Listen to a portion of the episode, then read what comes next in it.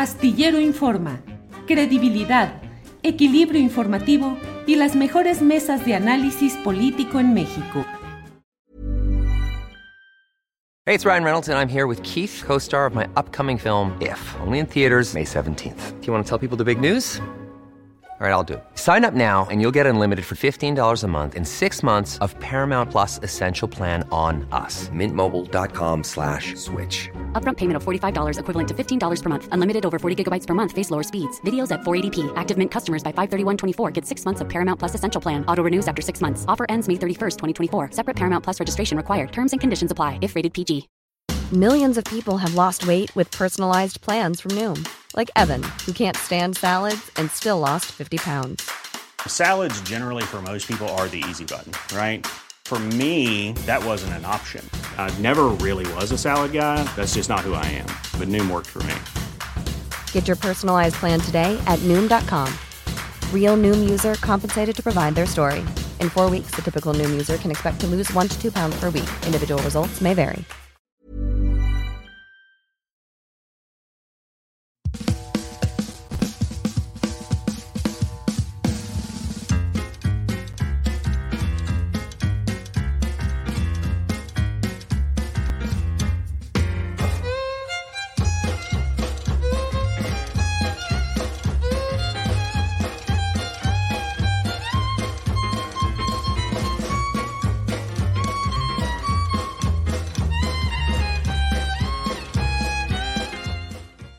La una de la tarde, la una de la tarde en punto y ya estamos aquí en Astillero Informa. Gracias por acompañarnos, gracias por estar en este inicio de semana laboral. Eh, gracias a todos porque tendremos como siempre información, análisis, debate, lo más relevante del día. Ya sabe usted que ha habido de todo en, estos, en estas horas recientes, desde. Um, el protocolo, el cumplimiento del protocolo para la confirmación de Claudia Sheinbaum como la candidata presidencial de Morena, actividades de los otros candidatos presidenciales, de todo ha habido y de todo seguiremos hablando a lo largo de este programa. Agradecemos a quienes van llegando desde diferentes partes del país y del extranjero. Vamos a tener hoy mesa de periodismo, entrevistas, las secciones con Jacaranda Correa y con Claudia Villegas y desde luego información relevante de estas horas. Así es que vamos de inmediato con mi compañera Alex Fernanda, quien saludo con gusto. Alex, buenas tardes. Hola Julio, ¿cómo estás? Buen lunes. Buen lunes, Alex. ¿Cómo pinta el inicio, el arranque de semana, Alex? Pues mira, Julio, vamos a comenzar con que la Fiscalía General de la República anunció que va a impugnar el fallo donde se determinó la libertad condicional a ocho militares acusados de estar vinculados con la desaparición de los 43 normalistas de Ayotzinapa. A través de un comunicado rechazó la determinación de la jueza Raquel Iber Duarte, así como de los magistrados Horacio Hernández, Juan Olvera y Francisco Sarabia y aseguró que presentará los recursos necesarios para garantizar los derechos y la seguridad de la víctima, de las víctimas. Por otra parte, hoy en conferencia de prensa matutina le preguntaron al presidente López Obrador sobre este caso y esto fue lo que dijo. Se está mañana vamos a informarles sobre eso. Mañana o pasado mañana. Es más, creo que hasta hoy mismo en la tarde se va a dar una conferencia de prensa sobre este tema. Nada más queremos tener todos los elementos. Vamos a estar pendientes a la conferencia de prensa que el presidente anunció. Por otra parte, luego de que la periodista Azucena Uresti anunciara, anunciara, que dejara su espacio informativo en Milenio, el presidente López Obrador aseguró que la libertad está garantizada para todos los ciudadanos. Recordemos que el pasado viernes, Uresti dijo que, dadas las circunstancias actuales, era su último día en la empresa informativa. Adelante con el video. Ayer, antier, fin de semana, una periodista habló de que se salía de un medio y se iba a otro, no que se iba a otro, sino que se salía del medio por las circunstancias especiales. Pero no hay ninguna circunstancia especial en cuanto a los medios. se garantiza la libertad a todos. Nada más que la periodista, no sé si de buena o mala fe, pone eso de las circunstancias y empiezan a llover los eh, mensajes hablando de censura. Pero es que así está el ambiente.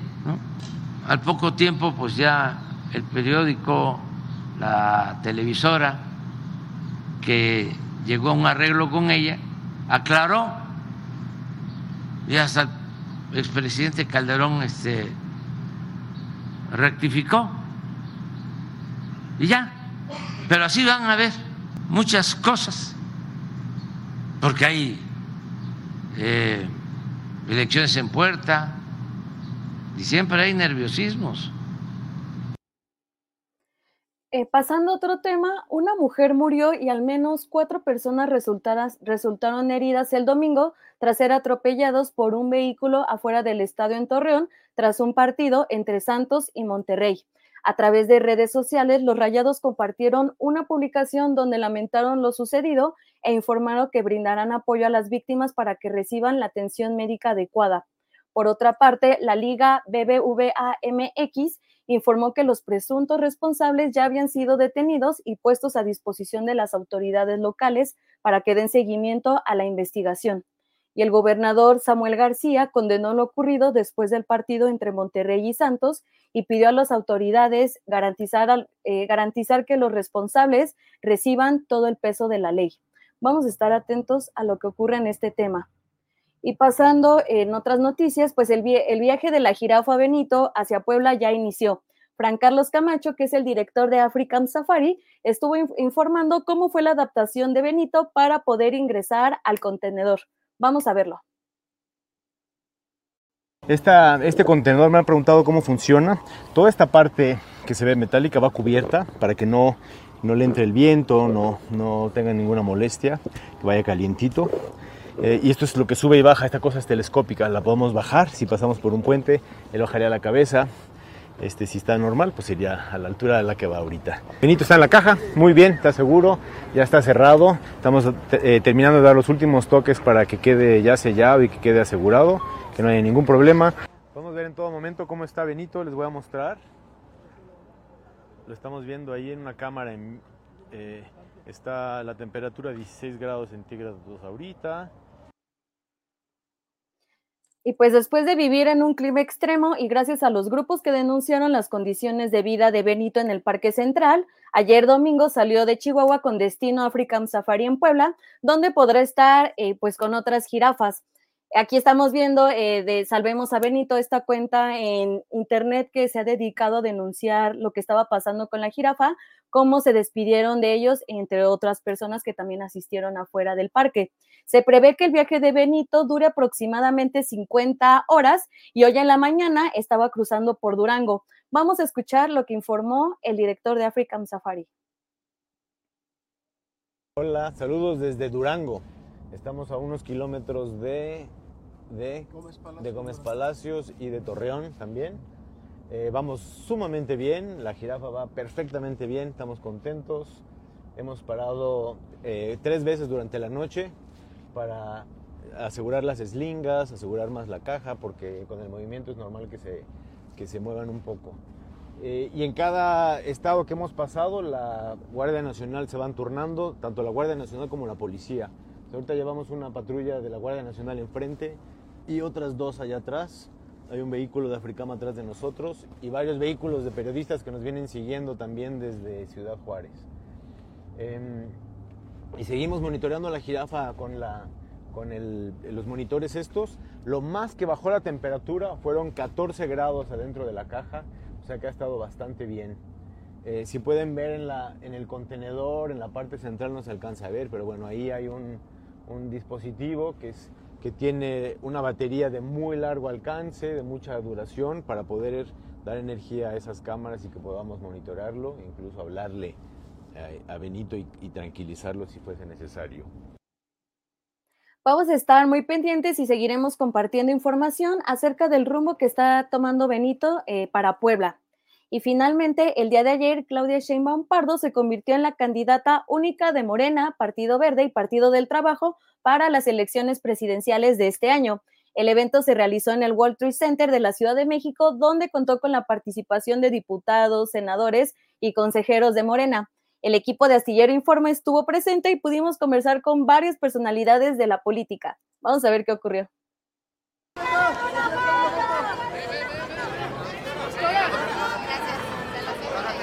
Es decir, no es serio que piensen que Xochitl Galvez puede debatir con Claudia Sheinbaum. Claudia Sheinbaum es un perfil activista, militante, profesionista, universitaria, académica, funcionaria, política, y Xochitl Galvez es un invento de Claudia González, es decir, y además se ha visto que pues se odia mucho a sí misma, ¿no? En las declaraciones que ha hecho. Y la integración de Álvarez Maínez ahora está eh, pues rumbo a la presidencia, que también va a competir, ¿cómo lo ven? ¿Quién es? Y ya nada más por último, si nos vamos por las encuestas, supuestamente, bueno, Claudia está dispuesta a ganar absolutamente todo. ¿Cuál es su percepción? ¿Cree que sí va a ser una rastriza? Eh... Pues todo indica, a menos que caiga un meteorito, nos extinga como a los dinosaurios, a todo el planeta, pues todo indica que va a ser una elección no reñida para nada, ¿no? Yo creo que la gente está llegando este, contenta, la gente está llegando con tiempo y todo y habrá que escuchar ahorita el mensaje de ella, que yo creo que es un gran mensaje y que nos dará. Los resultados que se han dado hasta ahorita y lo que se ha mostrado en preferencias es claro. ¿Cómo ve eso, la, la integración de Álvarez Maínez a esta carrera presidencial? A mí me da muchísimo gusto que en el ejercicio de las libertades que tenemos en este país, quienes tienen el derecho participen. ¿Es tiempo de mujeres? Claro que sí. Y en las líneas que delineó en eh, el monumento a la, a la, revolución, pues queda muy claro cuál es el propósito de este proyecto de transformación en su segunda etapa, el segundo piso de la 4T. Eh, me llevo en la mente y en el corazón su frase emblemática, México como una potencia del bienestar.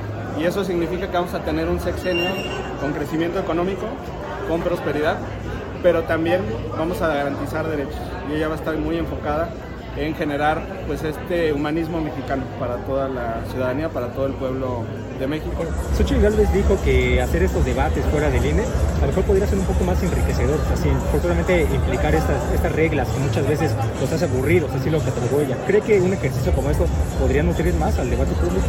Bueno, desde luego que ellos lo que quieren son reflectores, ¿no? Y andan descalificando absolutamente todo. Nos parece a nosotros que tres debates eh, les permitirá a los ciudadanos, a los mexicanos y a las mexicanas poder contrastar estas dos visiones de país, una que le apuesta a los programas sociales y otra que añora los moches, ¿no? ¿Qué opina respecto del reto de Xochitl Galvez a hacer un debate en este periodo de intercampañas con Claudia Sheinbaum? No, pues si no se trata de que se haga lo que Xochitl Galvez diga, ya va a haber el momento en el que el Instituto Nacional Electoral mandate uno o más debates y ahí estará Claudia Sheinbaum debatiendo y demostrando que tiene más argumentos, que tiene más conocimientos, que tiene más experiencia. Xochitl Gálvez está desesperada porque no levanta y a fuerza quiere atraer la atención, pero no va a ser cuando Xochitl diga. Pues ha sido un evento histórico quienes estuvimos aquí presentes, consejeras, consejeros nacionales, integrantes del Comité Ejecutivo Nacional y partidos hermanos, Partido Verde Ecologista de México, Partido del Trabajo, gobernadoras, gobernadores y próximas gobernadoras y gobernadores, nos sentimos pues con un enorme privilegio de haber estado acompañando a la que será la próxima presidenta de la República, una mujer de izquierda, comprometida, honesta, con valores y que construirá el segundo piso de la cuarta transformación, algo que la mayoría de mexicanas y mexicanos quieren. A ver, la reflexión que con nosotros del humanismo mexicano es único, único en la historia y en el mundo. ¿Cómo va Claudia, diputado? Ya, hombre, con ese discursazo que me pregunta, chingoncísimo, muy bien. ¿Qué opinión le merece eh, que Jorge Álvarez Maínez se haya integrado a la carrera presidencial? Es una candidatura testimonial. ¿Es el, eh, ¿Es el tiempo de mujeres? Con la no, de mujeres de izquierda comprometidas, consecuentes, no cualquier mujer. ¿Por qué apareció en el cierre de esta campaña? Porque hoy no pudo estar, pero está con la cuarta transformación. Allí con Eric. Lo queremos y nos quiere. Un sector de la población lo llama traidor. ¿Qué opinas? ¿Deberían, deberían seguir considerándolo traidor? Ya acabó el proceso interno y estamos en unidad. Oye, ¿por qué no vino Marcelo Ebrard el día de hoy? Pues fíjate que yo por la mañana le marqué para preguntarle si lo podía saludar acá y me dice que el día de ayer salió del país, entonces pues a él le hubiese encantado estar. Es una visita que ya tenía él eh, prevista y bueno, pues lamentablemente no contamos con él, sin embargo la realidad es que él sigue organizando todos sus equipos de trabajo a fin de poder garantizar el trabajo de organización para poder fortalecer el plan C y llevar a la doctora Claudia Sheinbaum a la presidencia. ¿Qué opinión le merece que, por ejemplo, en redes sociales han dicho que Marcelo Ebrard pues, ha sido eh, traidor del movimiento?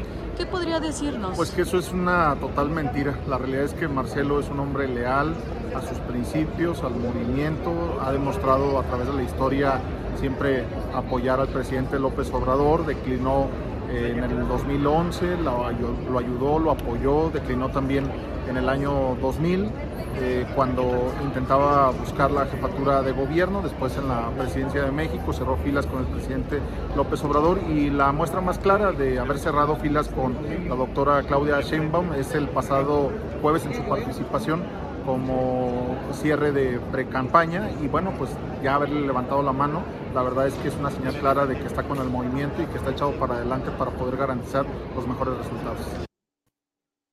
Julio, regresamos contigo y recuerden, toda la información la pueden encontrar en julioastillero.com.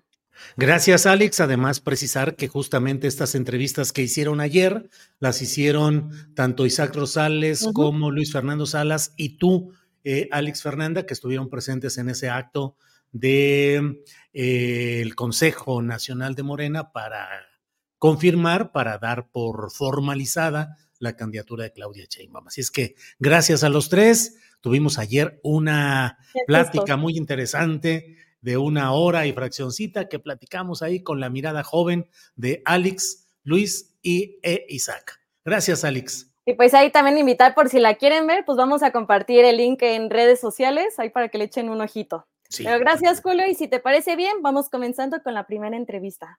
Muy bien, adelante. Gracias, Alex. Es la una de la tarde con 16 minutos, una de la tarde con 16 minutos. Um, van a llevar su proceso penal ocho militares en libertad, ocho militares relacionados con el caso Ayotzinapa. No es un hecho aislado, hay muchos otros hechos y acontecimientos que um, van perfilando una especie de um, blandura en ese proceso judicial y de una permisibilidad muy extraña que pareciera eh, estar debilitando todo el proceso en busca de verdad y justicia en el caso de los 43 estudiantes normalistas desaparecidos en Iguala. Para hablar del tema, eh, está con nosotros Santiago Aguirre, él es director del Centro de Derechos Humanos Miguel Agustín Pro Juárez. Santiago, buenas tardes. ¿Qué tal, Julio? Muy buena tarde y buena tarde también a todo tu auditorio. Siempre un gusto estar en tu espacio. Gracias, Santiago. Vi ayer, des, vi ayer un tuit eh, que colocó el Centro PRO donde habla de esta eh, colocación de ocho militares para que puedan llevar su proceso en libertad. Y se habla ahí de que esto pareciera apuntar hacia un debilitamiento del proceso judicial contra los presuntos responsables de los hechos delictivos sucedidos en Iguala contra estudiantes de Ayotzinapa. ¿Cuáles puedes ampliar, por favor, esta postura, Santiago?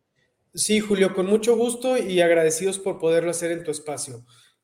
Se dio a conocer durante el fin de semana la determinación de cambiarle la medida cautelar a ocho de los militares acusados en el caso.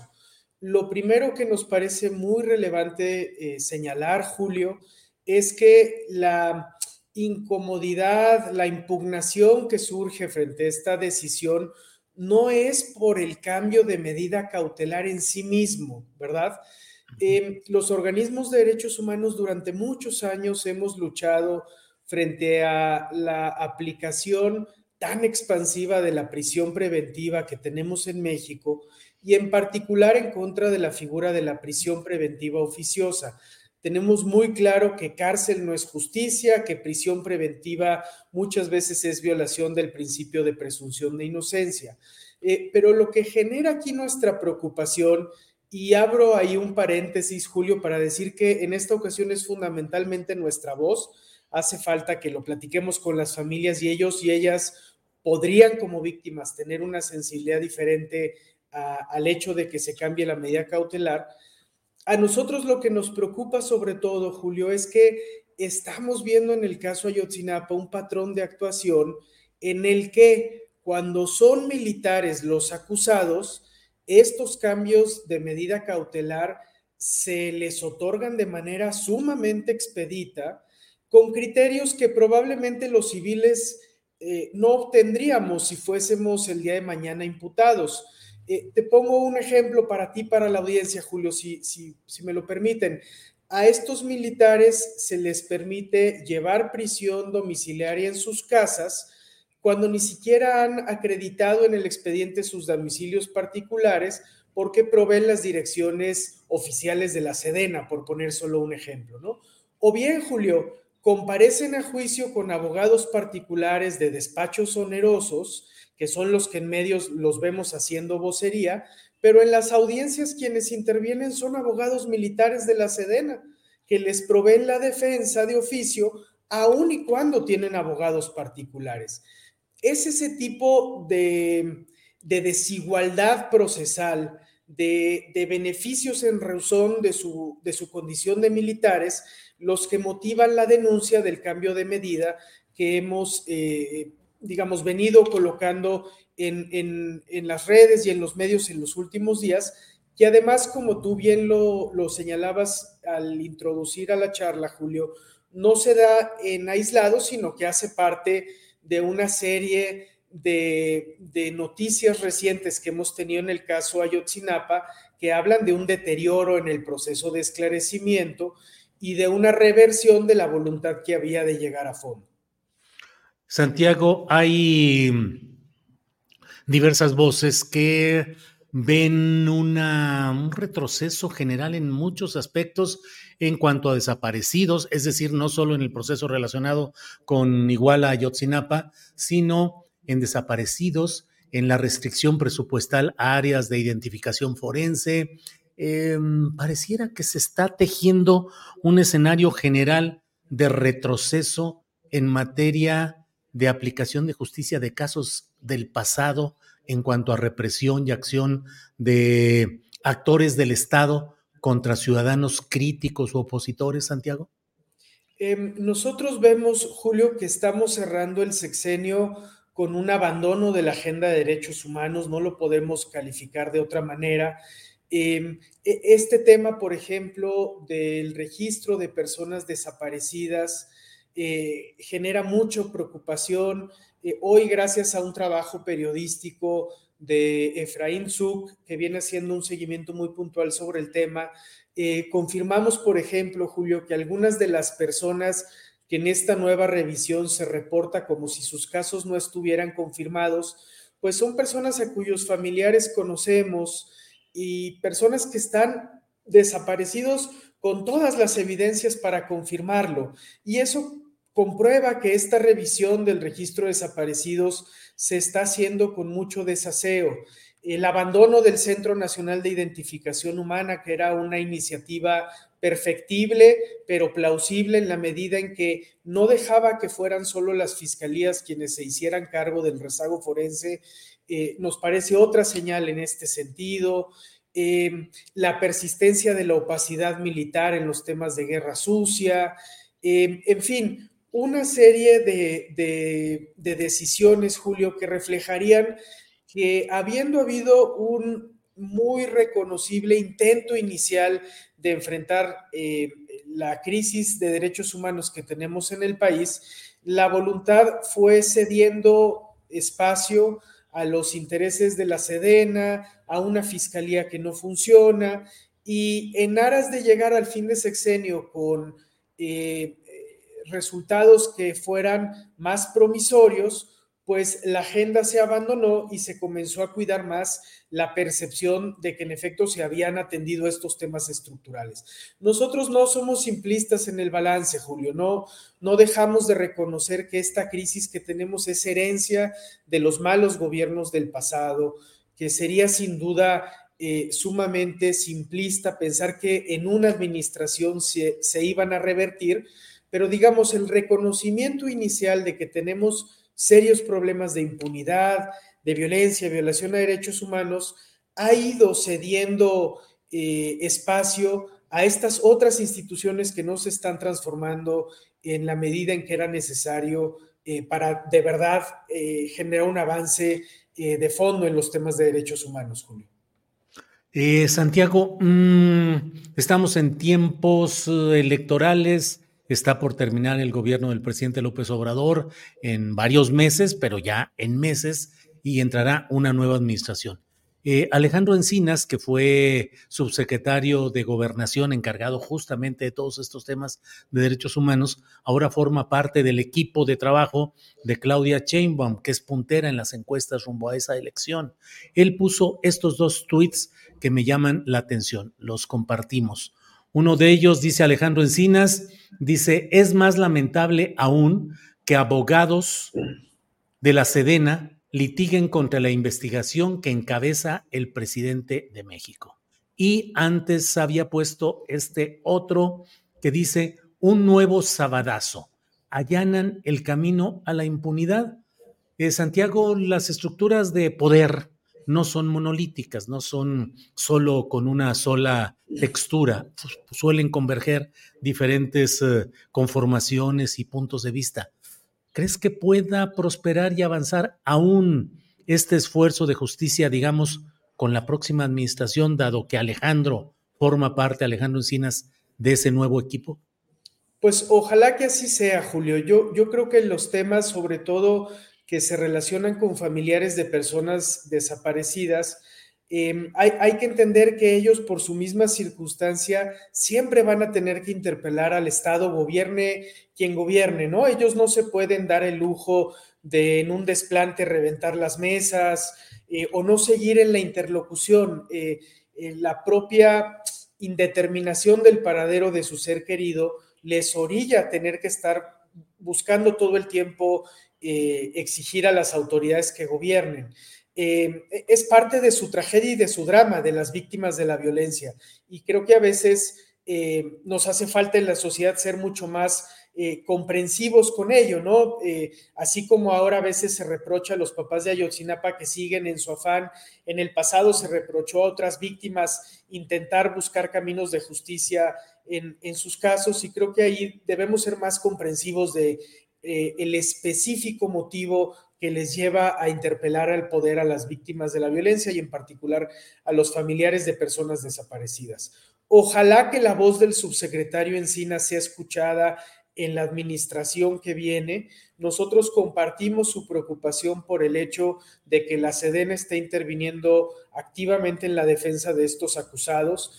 Por poner solo un ejemplo, eh, Julio, en la defensa de estos ocho militares que siguen procesados, no han sido exonerados, es importante subrayarlo, intervienen abogados militares que se sumaron a la denuncia penal contra el subsecretario Encinas. Entonces, claro, esto refleja esto que tú comentas, que el Estado no es monolítico y que en procesos de transición, cuando se trata de esclarecer casos de violaciones graves a derechos humanos, bien puede ocurrir que haya actores de Estado con voluntad de que los casos que avancen y otros actores que desde sus posiciones se resisten a dejar los privilegios, obstaculizan las investigaciones y entorpecen el esclarecimiento. Ese ha sido el caso, me parece, en el caso Ayotzinapa y otros, del Ejército y de la Fiscalía General de la República durante esta administración.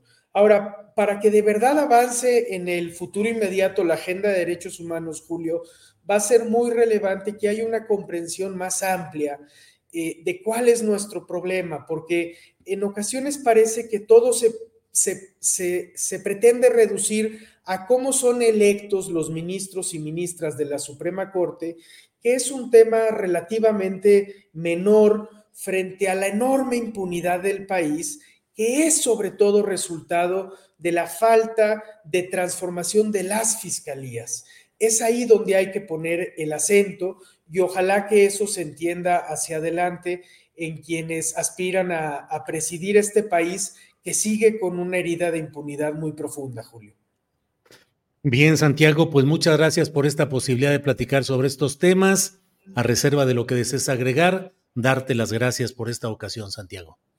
No, Julio, los agradecidos somos nosotros, son, temas con muchos aristas y a veces los mensajes en redes sociales no permiten comunicar esa complejidad. Apreciamos mucho poderlo hacer con amplitud en tu espacio. Muchas gracias. Hasta luego, Santiago. Gracias. Hasta luego. Bien, ha sido Santiago Aguirre, director del Centro de Derechos Humanos Miguel Agustín Pro Juárez. Mm, veo luego aquí en los comentarios, uh, en el chat, alguna gente eh, critica el que estemos tocando estos temas. A mí me parece que son temas fundamentales, esenciales, ante los cuales no podemos cerrar los ojos. El propio ex subsecretario de Derechos Humanos de Gobernación, Alejandro Encinas, menciona el hecho que ya mencionamos, lo podemos volver a poner, el, um, el tuit en el que dice, es más lamentable aún que abogados de la Sedena litiguen contra la investigación que encabeza el presidente de México lamentable que abogados de la Secretaría de la Defensa Nacional litiguen contra la investigación que encabeza el presidente de México. Es decir, una secretaría, la Defensa Nacional, que destina recursos, que destina personal para litigar contra la investigación que está encabezando el jefe de las secretarías, el jefe del gabinete, que es el presidente de la República. Eso lo dice el ex subsecretario Encinas ahora miembro del equipo de campaña de Claudia Sheinbaum. Dice sí, sabadazo judicial, sí, mal la resolución del juez, dice un nuevo sabadazo, allanan el camino a la impunidad, allanan el camino a la impunidad.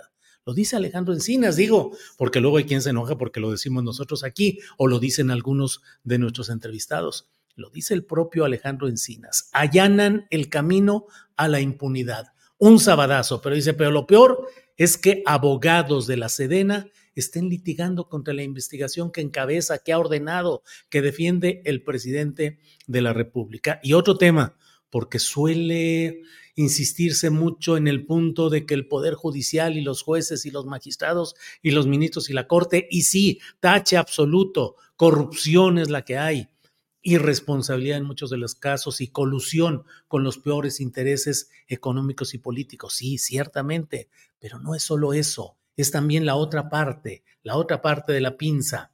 El Poder Judicial como tal y la Fiscalía General de la República como un órgano teóricamente autónomo, pero que recordemos que fue impulsado por el presidente López Obrador y por Morena y sus fracciones parlamentarias y aliados para que quedara como titular y lo sostienen a Alejandro Gertz Manero. ¿Qué es lo que no hace Gertz Manero en muchos de los casos que se van cayendo? Claro, luego impugna, vamos a impugnar, vamos a recurrir, vamos a tratar de que los jueces entiendan que sí, sí, sí, pero cómo se armaron los expedientes, cómo se mandaron a los eh, eh, fiscales, a los agentes del Ministerio Público.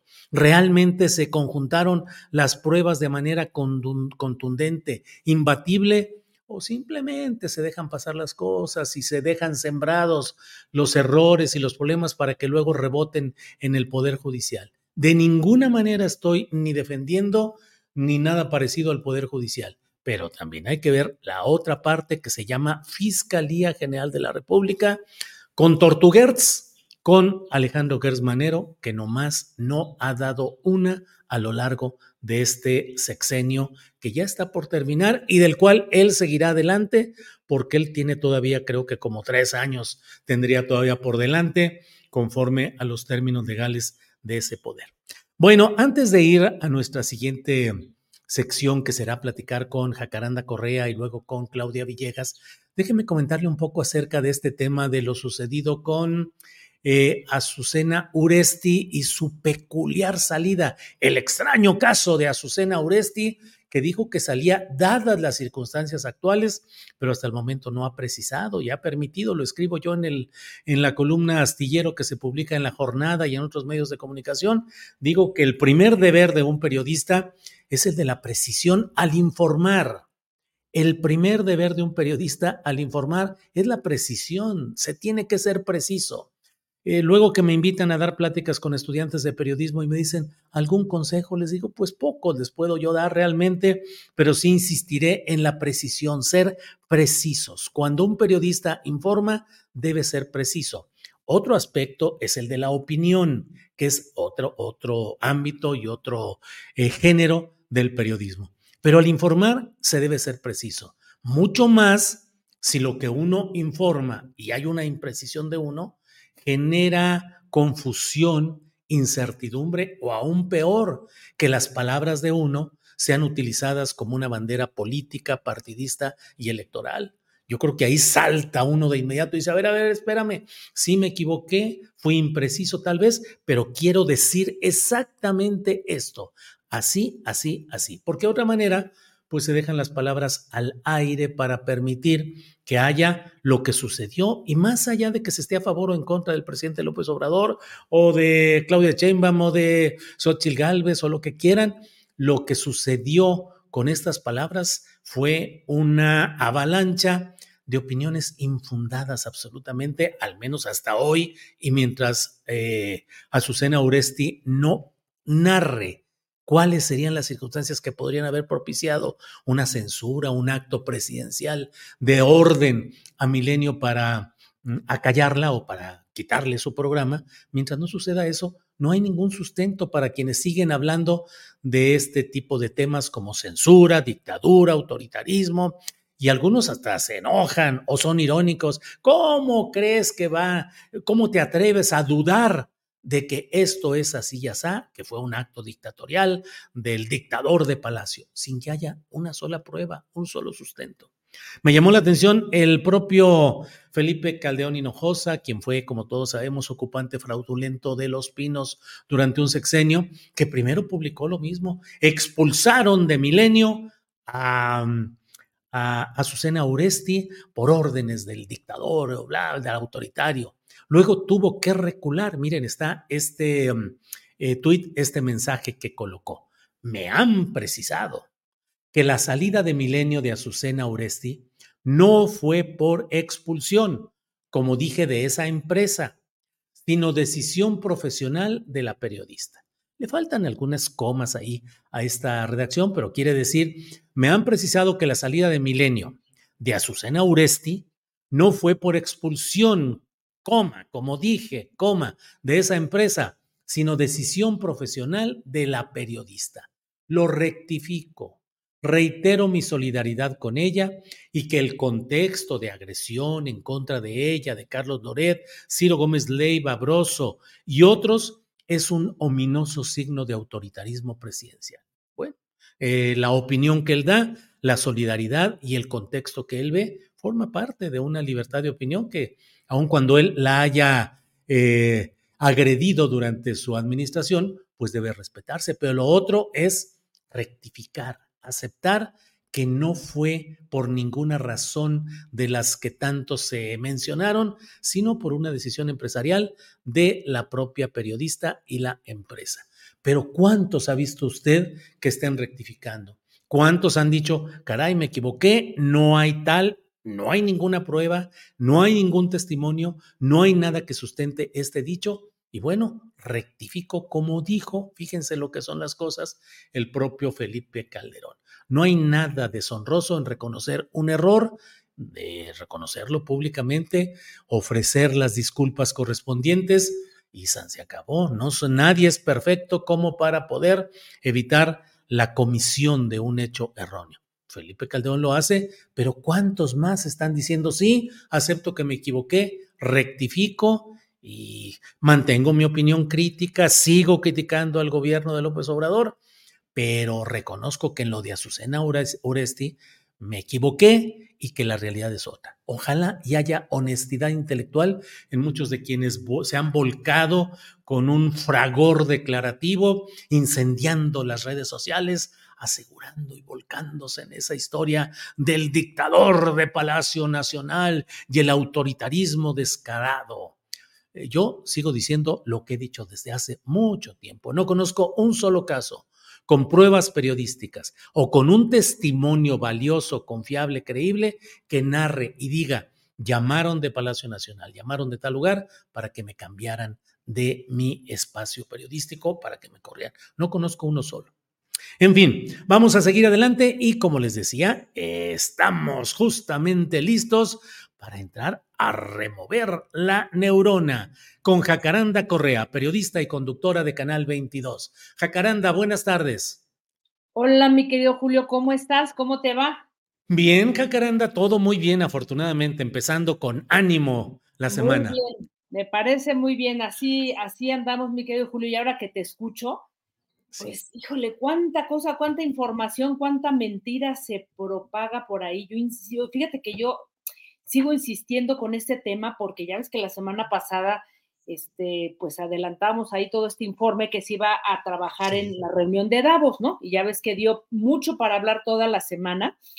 Y pues yo estaba como muy, bueno, sigo estando muy interesada, pero particularmente porque este informe que anualmente se comparte cuando se reúnen pues líderes políticos, empresariales, académicos, eh, intelectuales que se dicen liberales en este, en este lugar, porque habían puesto como, digamos que eh, con focos rojos el tema de la desinformación como uno de los grandes peligros para este año. Entonces, fíjate que estuve escuchando por ahí, em, eh, sacando informaciones, eh, algunas entrevistas que se dieron al respecto.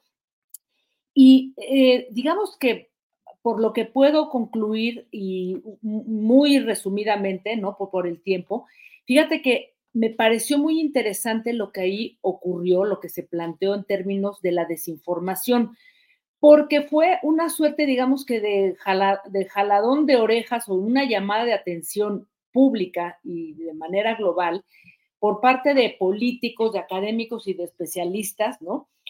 Pues al club de ricos, de los dueños de las plataformas digitales como Google, Microsoft, Meta, este, OpenAI y otras tantas este, empresas que ya están trabajando con el asunto de la inteligencia artificial.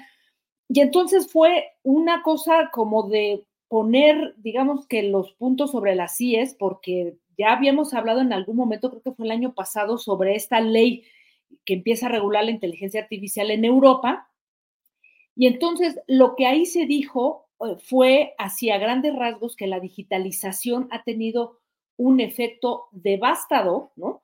Para, digamos que para todo el tema que tiene que ver con información y procesos políticos. Para nada es un secreto que la llegada de las plataformas digitales, pues eh, fue, digamos que un detonante para quebrar, ¿no? Para generar una, una ruptura y una devastación para una buena parte de la industria de, la información, ¿no? De la prensa. Eh, y lo que se planteaba ahí, o planteaban algunos pensadores, es que las plataformas digitales, estas que acabamos de nombrar, se aprovecharon de, varias circunstancias económicas, bueno, para empezar es, esta recesión del 2008 más otros tantos momentos políticos, se aprovecharon para crear lo que se ha llamado un mercado paralelo, un mercado digital paralelo, que ha promovido pues ingresos por publicidad enormes, ¿no? Que les arrebataron a los periódicos y arrebataron al mismo tiempo las audiencias, lo que provocó, pues ya lo sabemos, la quiebra de varios, eh, varios periódicos, varias empresas informativas. Y lo que más se cuestiona es que en esa quiebra, en, ese, en esa construcción del mercado eh, digital paralelo, eh, estas plataformas se nutrieron y se siguen nutriendo todavía, por eso hay tantas demandas. Fíjate, yo no sabía la cantidad de demandas que hay contra, contra Google, contra Microsoft, por toda esta información de la que se han aprovechado desde hace muchos años, ¿no?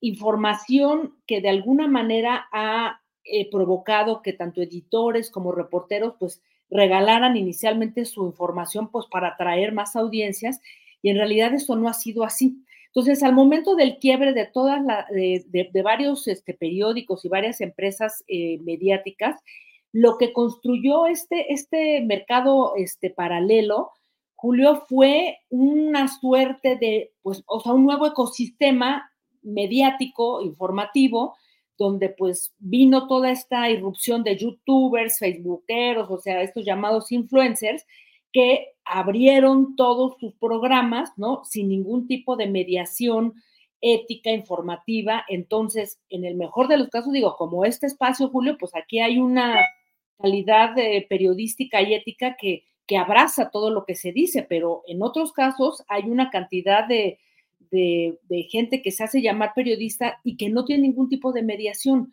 Lo peor, y eso es lo que se, lo que se dijo ahí en esta, en reunión, es que en este nuevo ecosistema mediático, pues no es así que nada más tenemos a gente o influencers o youtubers o facebookeros que informan este, como se les da la gana, sino que ahí es en donde se cuelan un montón de intereses eh, políticos y donde partidos políticos y políticos son los que utilizan este quiebre del ecosistema mediático, pues, para filtrar ahí o meter información falsa que se confunde con propaganda. Entonces, eh, creo que la alerta es, es muy, o sea, es interesante lo que ahí se, se, se plantea, ¿no? Porque esta abundante información que ha desvalorizado la labor de un reportero de, investigación, ¿no? De alguna manera también es tomada por, por varios políticos o por intereses oscuros que imponen eh, gobiernos autoritarios o fascistas o la propia ultraderecha que ha sabido manejar muy bien, digamos que toda esta, esta confusión y pues por eso vemos fenómenos, bueno, el más reciente, por supuesto, Milley, quien ganó no territorialmente las elecciones, sino a partir de, de todos sus mensajes en redes sociales, particularmente TikTok, pero pues el gran ejemplo, sin duda, sigue siendo Donald Trump. Y ahí al final, algo que me parecía muy interesante, y yo, la verdad, Julio, cada vez empiezo a reflexionar más sobre ese concepto que de la desinformación se deriva y en el que acá en México no le queremos entrar a la discusión porque decimos que eso no existe, ¿no? Que es la polarización social. Y sin duda, la polarización social está creada y, que lo vemos todos los días, mi querido Julio, o sea, por, por personas que digamos, en medio de estas confusiones o de estas nubes informativas, de tanta cosa que circula, esta saturación informativa, eh, pues a partir de eso que hemos llamado los sesgos cognitivos, pues yo creo esto, aunque sea mentira, porque me lo dijo tal, y entonces ya no vale a veces una investigación o una nota o una opinión sustentada para decir, justo lo que tú estabas comentando hace un instante, ¿no? Lo del caso de Ayotzinapa, en donde entonces empieza a haber una polarización que no tiene que ver con que los buenos contra los malos, los ricos contra los pobres, sino esta confrontación de realidades totalmente opuestas en las que se van construyendo una serie de verdades y pues tenemos, eh, repito, el mejor caso es el de Donald Trump, quien está,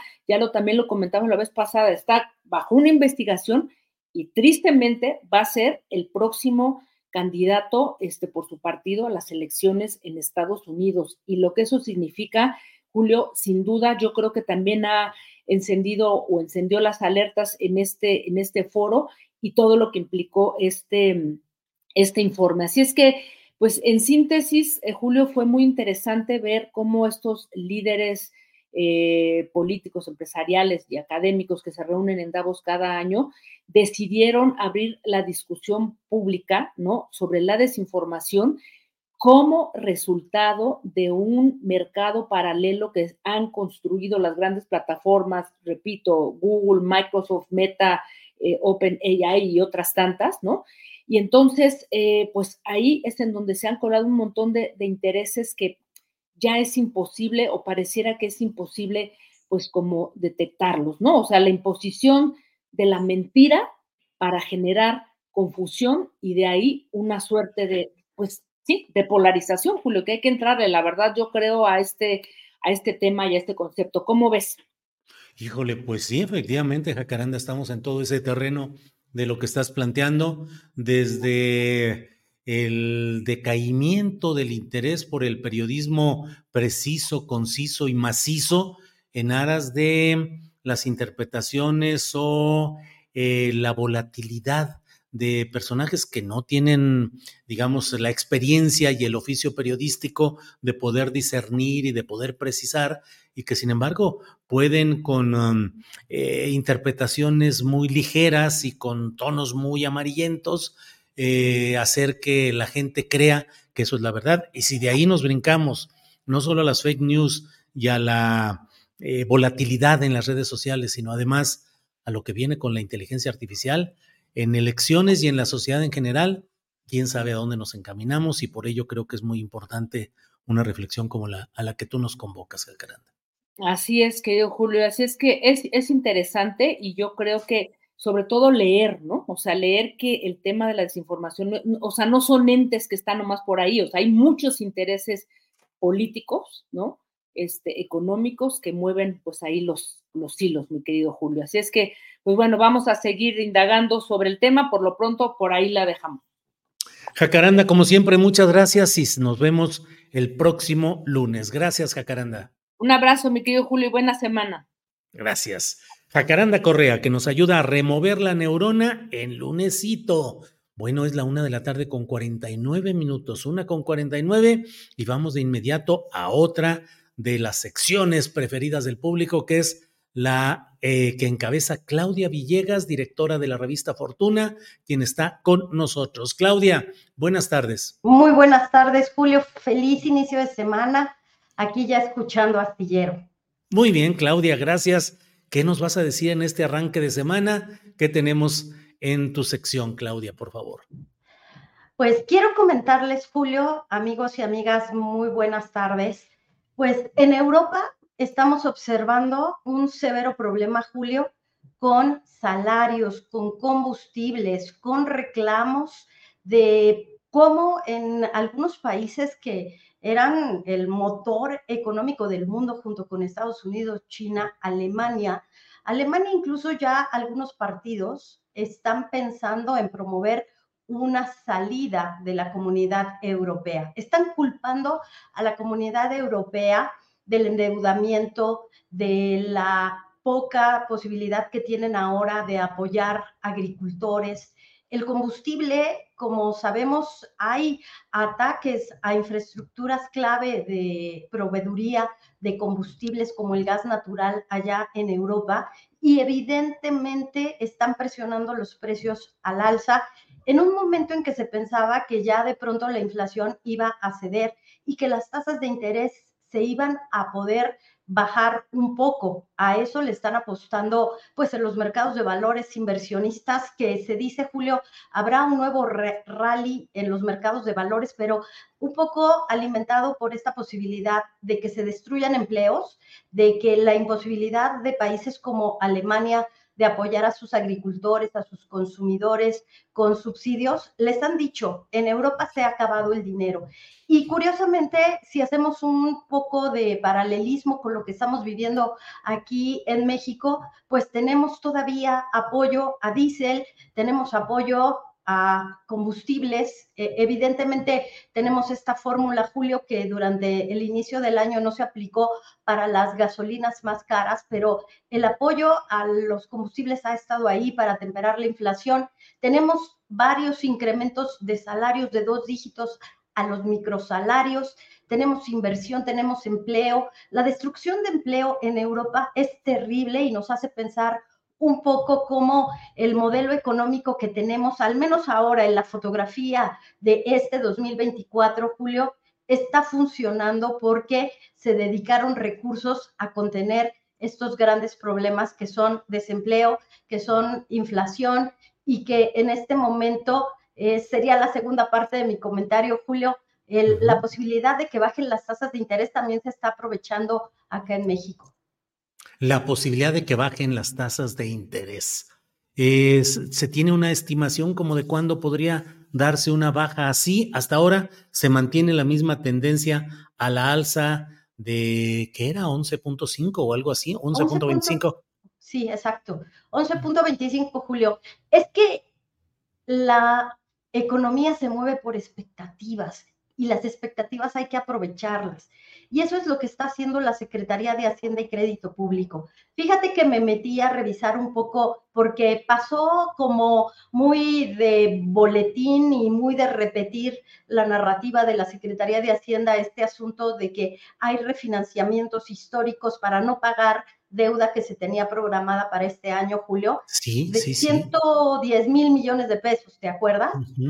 Pero los periodistas no se preguntaron, al menos yo no vi muchas notas en ese sentido, de a qué costo se está refinanciando esa deuda. Yo lo primero que pensé, porque tengo a veces ese impulso y acá por acá luego me critican de que tengo ese impulso de pensar que seguramente lo hicieron más caro y descalificar a veces, pero los periodistas tenemos que pensar, no sé Julio, si estás de acuerdo, tenemos que pensar todos los escenarios y luego ir validando o descartando hipótesis y premisas.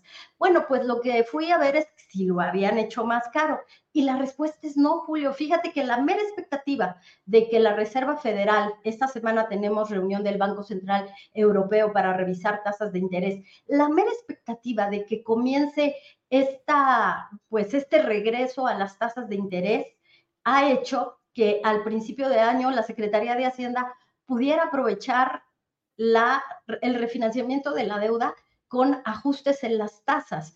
Pongamos un ejemplo, porque son muchas tasas en los bonos. Si el año pasado tuvo que refinanciar a 9%, este año lo hizo a 4, a 5, a 6.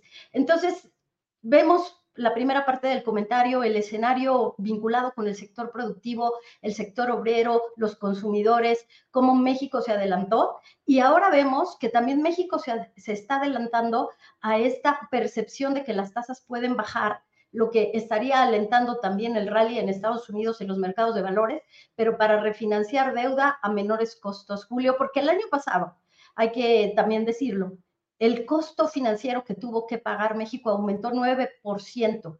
Entonces creo que va de regreso y la Secretaría de Hacienda lo está aprovechando bien. Bien, pues qué interesante todo ello y efectivamente, Claudia, eh, aunque no soy especialista en estos temas, pero me llamó la atención el que no hubo la precisión suficiente respecto a este tema de ese refinanciamiento, ese pago adelantado. Eh, y qué bueno que lo precisas porque son notas muy interesantes. Luego veo incluso en las revistas y en los uh, medios y portales especializados, pues una perspectiva de que este año puede haber una mm, muy buena eh, recuperación o el mantener un buen paso económico en el país, a pesar de todos los pesares y a pesar de todo lo que se señala, no solo en el ámbito electoral, sino también algunas eh, eh, casas estimadoras de riesgos y de perspectivas que pensaban que podría haber una circunstancia más complicada y parece que la va librando este, este sexenio, esta administración y que va caminando. Digo, más allá de grillas y de broncas, parece que por ahí va, Claudia. Sí, la vamos librando, Julio.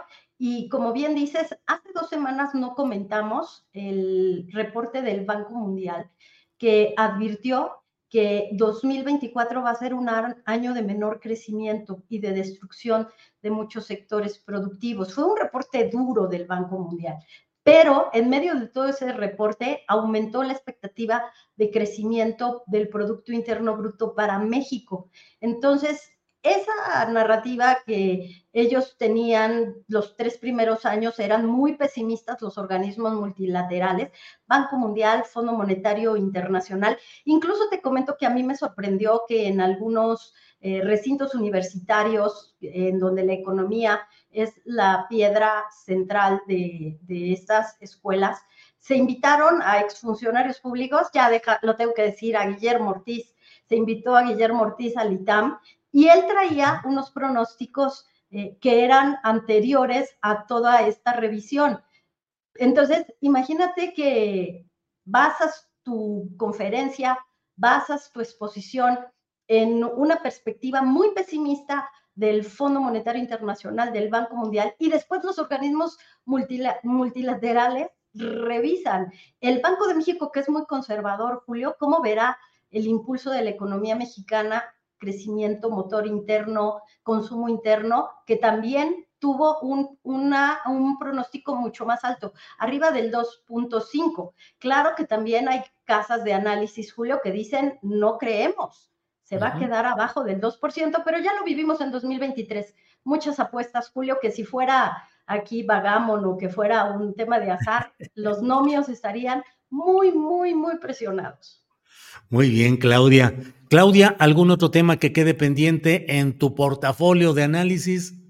Gracias, Julio. Pues mira, nada más decirles que hoy el Servicio de Administración Tributaria, quizás haciendo eco a Davos, no es broma, es, es que hablaron de la inteligencia artificial en Davos como si no tuviéramos estos problemas de salarios, de combustibles, de sobrevivencia en tantos países europeos, pero allá en Davos se dedicaron a hablar de que el capitalismo es la solución, ahí incentivados por mi ley, y se dedicaron a decir que había que regular inteligencia artificial, que es lo que viene. Bueno, el Servicio de Administración Tributaria, Julio, hoy dio a conocer que para acelerar la fiscalización y la recaudación de impuestos histórica, que fue de más de 4 billones de pesos, ellos iban a usar machine learning e inteligencia artificial para detectar patrones de conducta de evasores fiscales y que iba a estar usando estas herramientas, Julio, y dio una serie de industrias donde lo iba a aplicar, o sea que también les mandó dedicatoria el SAT.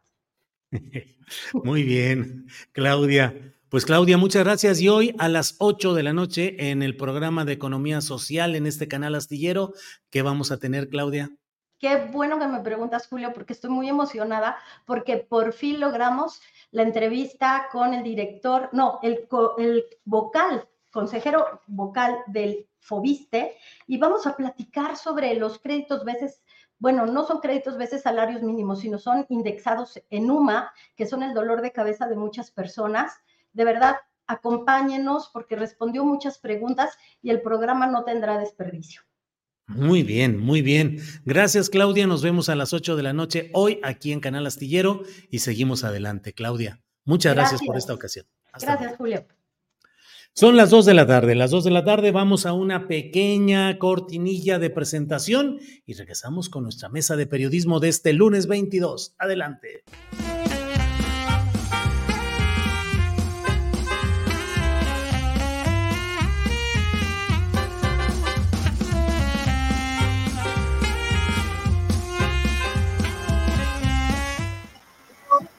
Bien, ya estamos aquí. Marta Olivia López, buenas tardes.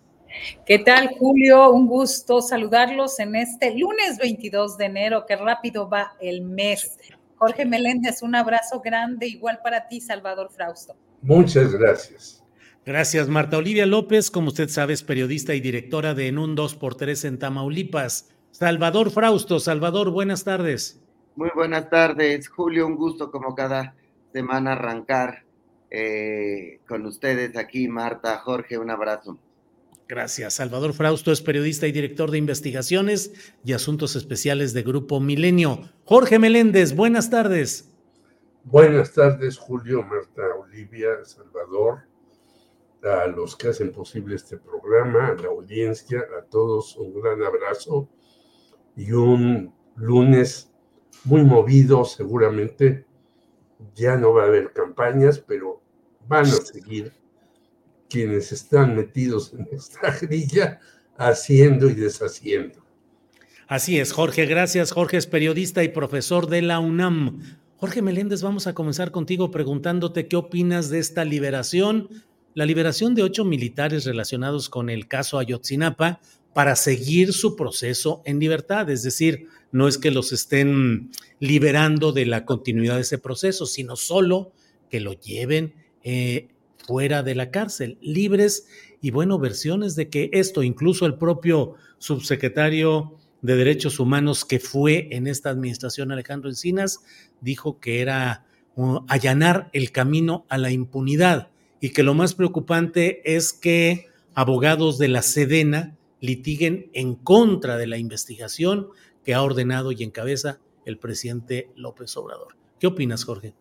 Pues coincido, yo creo que en efecto estos señores estarán en sus casas muy tranquilamente. Millions of people have lost weight with personalized plans from Noom, like Evan, who can't stand salads and still lost 50 pounds.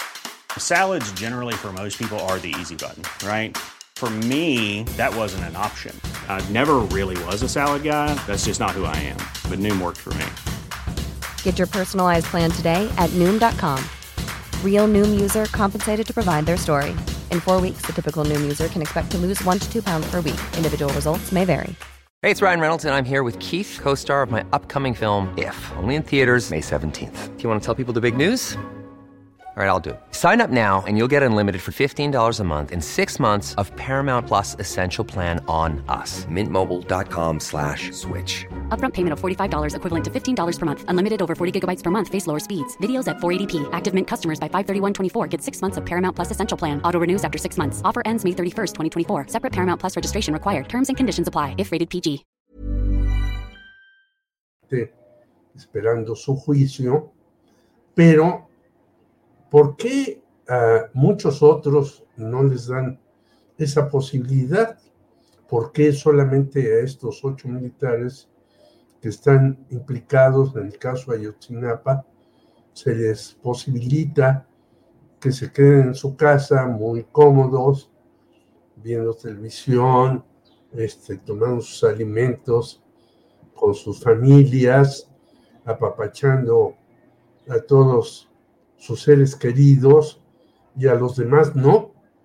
Yo creo que hay un, como siempre ha existido, creo yo, en la justicia.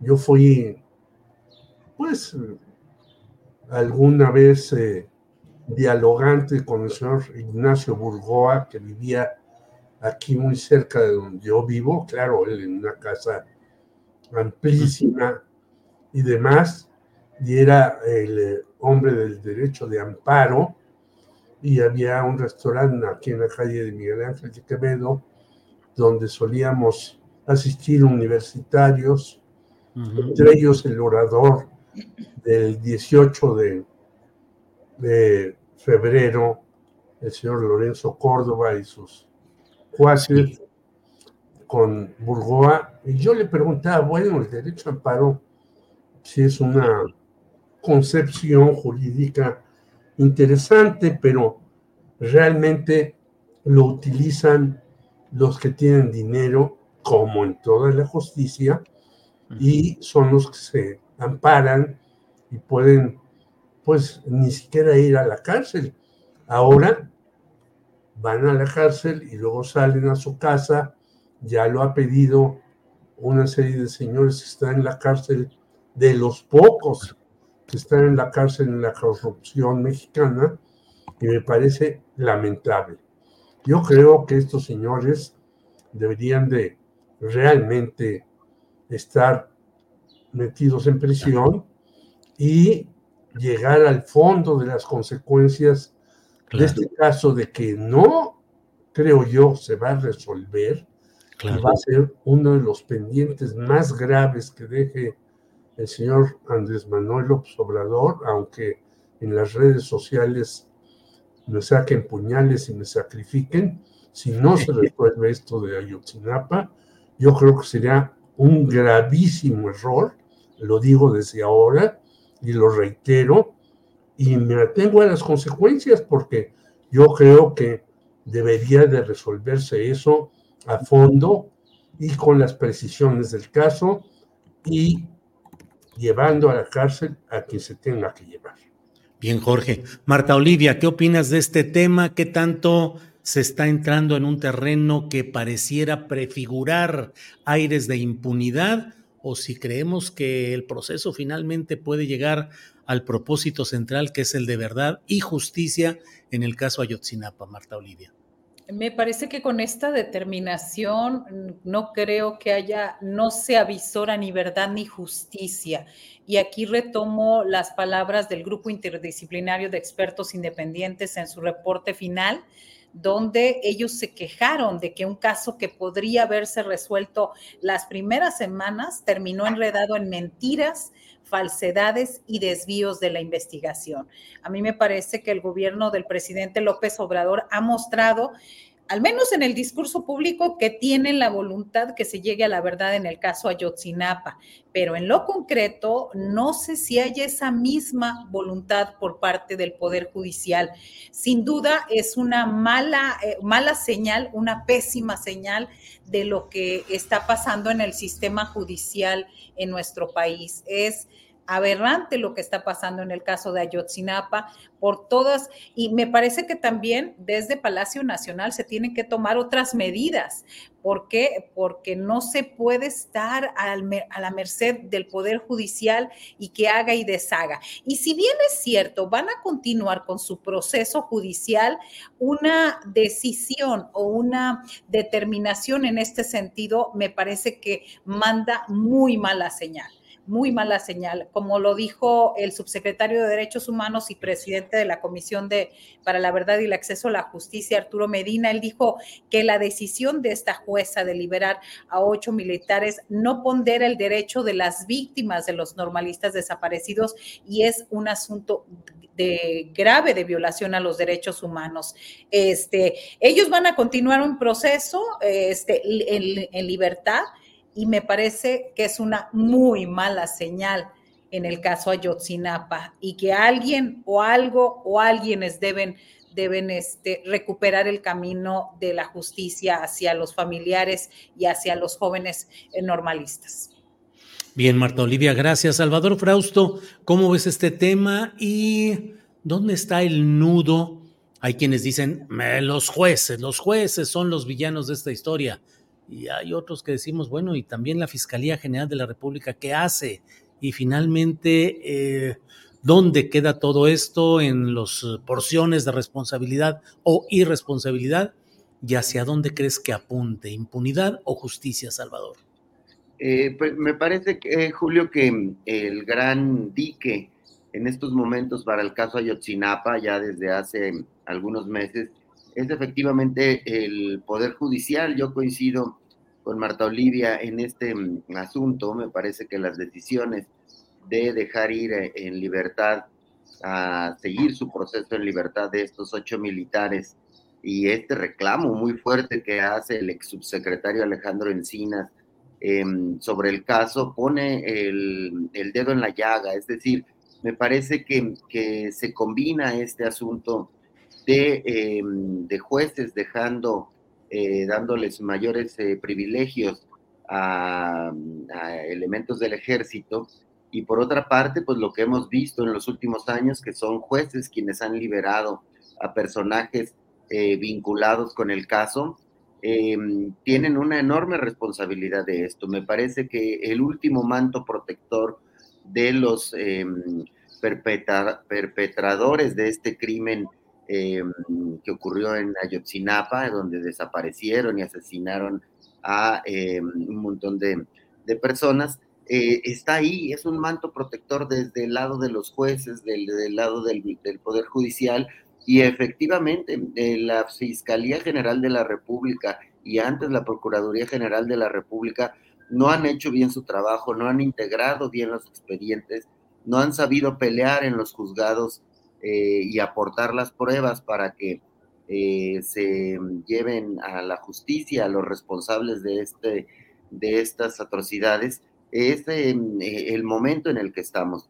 hubo voluntad política, me parece, la sola presencia de Alejandro Encinas como un papel fundamental en las investigaciones, el fiscal especial que tenía conocimiento, que dejó su cargo hace algunos meses, eh, también eh, eh, se le veía comprometido con el asunto. Me parece que el relato general ya está prácticamente mm, sin dudas para, sobre todo, si uno puede leer y revisar los expedientes, pues es un caso en el cual policías municipales con ayuda de policías estatales entregaron a los Guerreros Unidos a los estudiantes con vigilancia, supervisión, conocimiento de autoridades federales y de elementos del ejército. Eso ya está clarísimo en intercepciones eh, telefónicas, en, los cronogramas sobre los hechos. Eh, me parece que eso ya está, eh, pero se necesita avanzar en el tema de, em, de que entren a la, a la prisión y sean juzgados y, y sentenciados los responsables. Entonces, me parece que ahí el gran manto protector está del lado de, del, del Poder Judicial y que faltan algunos cabos sueltos, como por ejemplo el del Transformer, que está a unos meses, este personaje que de Guerreros Unidos, que comandaba, tenía un papel eh, de liderazgo importante en Chicago, que tiene que ver con eh, el quinto camión, el traslado de, de eh, opioides o de heroína hacia, mm, de Iguala hacia Chicago. Ese personaje no ha declarado ante las autoridades mexicanas, no se conoce y ahorita está esperando sentencia en Estados Unidos por delitos relacionados con el tráfico de drogas, pero no precisamente sobre Ayotzinapa. Y se ha pedido reiteradamente, por lo menos seis, en seis ocasiones, a la Fiscalía General de la República y a los Estados Unidos que este personaje dé eh, testimonio. Me parece que es clave para conocer eh, la vinculación internacional del tráfico de, heroína en este pasaje Iguala, eh, entre Iguala y, Chicago. Ese es un asunto clave de por qué atacaron a los estudiantes. Bien, gracias. Gracias, Salvador Frausto. Eh, bueno, y sin embargo, las cosas siguen adelante, la política electoral sigue adelante. Eh, ya Morena y Movimiento Ciudadano tienen formalmente sus candidatos presidenciales, realizaron sus sesiones protocolarias de consejos. Falta eh, que lo haga específicamente Xochitl Gálvez. ¿Cómo vas viendo, Jorge Meléndez, ya esta nueva etapa? Nos decías al inicio de esta mesa que, bueno, entramos uh, a esta parte en la cual supuestamente no habrá campañas ni tanto movimiento eh, partidista, pero ¿qué irá a suceder? ¿Cómo ves pues lo de estas eh, candidaturas ya oficiales y este tiempo que se viene, Jorge Meléndez? Bueno, el tiempo que se viene va a ser de campaña electoral embosada, hmm. no hay duda, ¿no? Es decir, eh, se dice que no va a haber este, promocionales ni, ni campaña para un candidato, para otro, para otro, pero van a saltarse las trancas. Es como si tú quieres evitar que lleguen a un concierto determinados personajes y pones vallas y demás, pues se meten por donde sea. Eh, los eh, personajes van a hacer campaña, pero lo que sí me parece interesante es que, por ejemplo, consulta Mitofsky, que es una consulta que pues no está a favor de la 4T, sino que al contrario tiene su parte del lado empresarial, televisivo y demás, da hoy que la señora eh, Claudia Sheinbaum tiene 61.1% de posibilidades de ganar, la señora Xochitl Galvez 32.4 y el señor Álvarez Mañez 6.5. Y luego también dice que la señora Clara Brugada tiene 47 y el señor Santiago Taboada 29, más Salomón Chertorivsky 5%. Es decir, hay una distancia grandísima entre las dos candidatas de la 4T, de las, los morenistas. Ayer estuvo hasta este, muy contento, aunque no asistió Marcelo Ebrard, y se ve que esta tendencia pues va adelante. ¿Qué viene? Golpes bajos, guerra sucia, este, cuestiones como tú señalabas el fin de semana en tus especiales, rumores acerca de que a este lo corrieron porque eh, lo están censurando de la 4T, aquel eh, le dieron de baja en tal cosa y esto, sin que desde luego yo diga que no hay errores de la 4T. Y nuevamente a lo mejor me pongo en la mira de los asesinos para que me manden puñales. Hay errores graves en la 4T en muchos, muchas cuestiones, pero hay también un apoyo importante de la gente a lo que ha sido este sexenio, con todos sus desaciertos, con todos sus aceleres, con todas sus eh, cosas que no acaban de cuajar, pero va adelante Claudia Sheinbaum. Y la señora Xochitl Galvez, pues este, hace pataletas y demás, pero pues con quién se presenta a fin de cuentas, con los impresentables de Alito y Marquito, y ahora hasta ya Jesús Zambrano amarró eh, senaduría para los seis años próximos. Es decir, lo único que les interesa a esta triada de PRI, PAN, PRD, de lo que queda de PRD, que ya es, es eh, tener un hueso y tener porciones.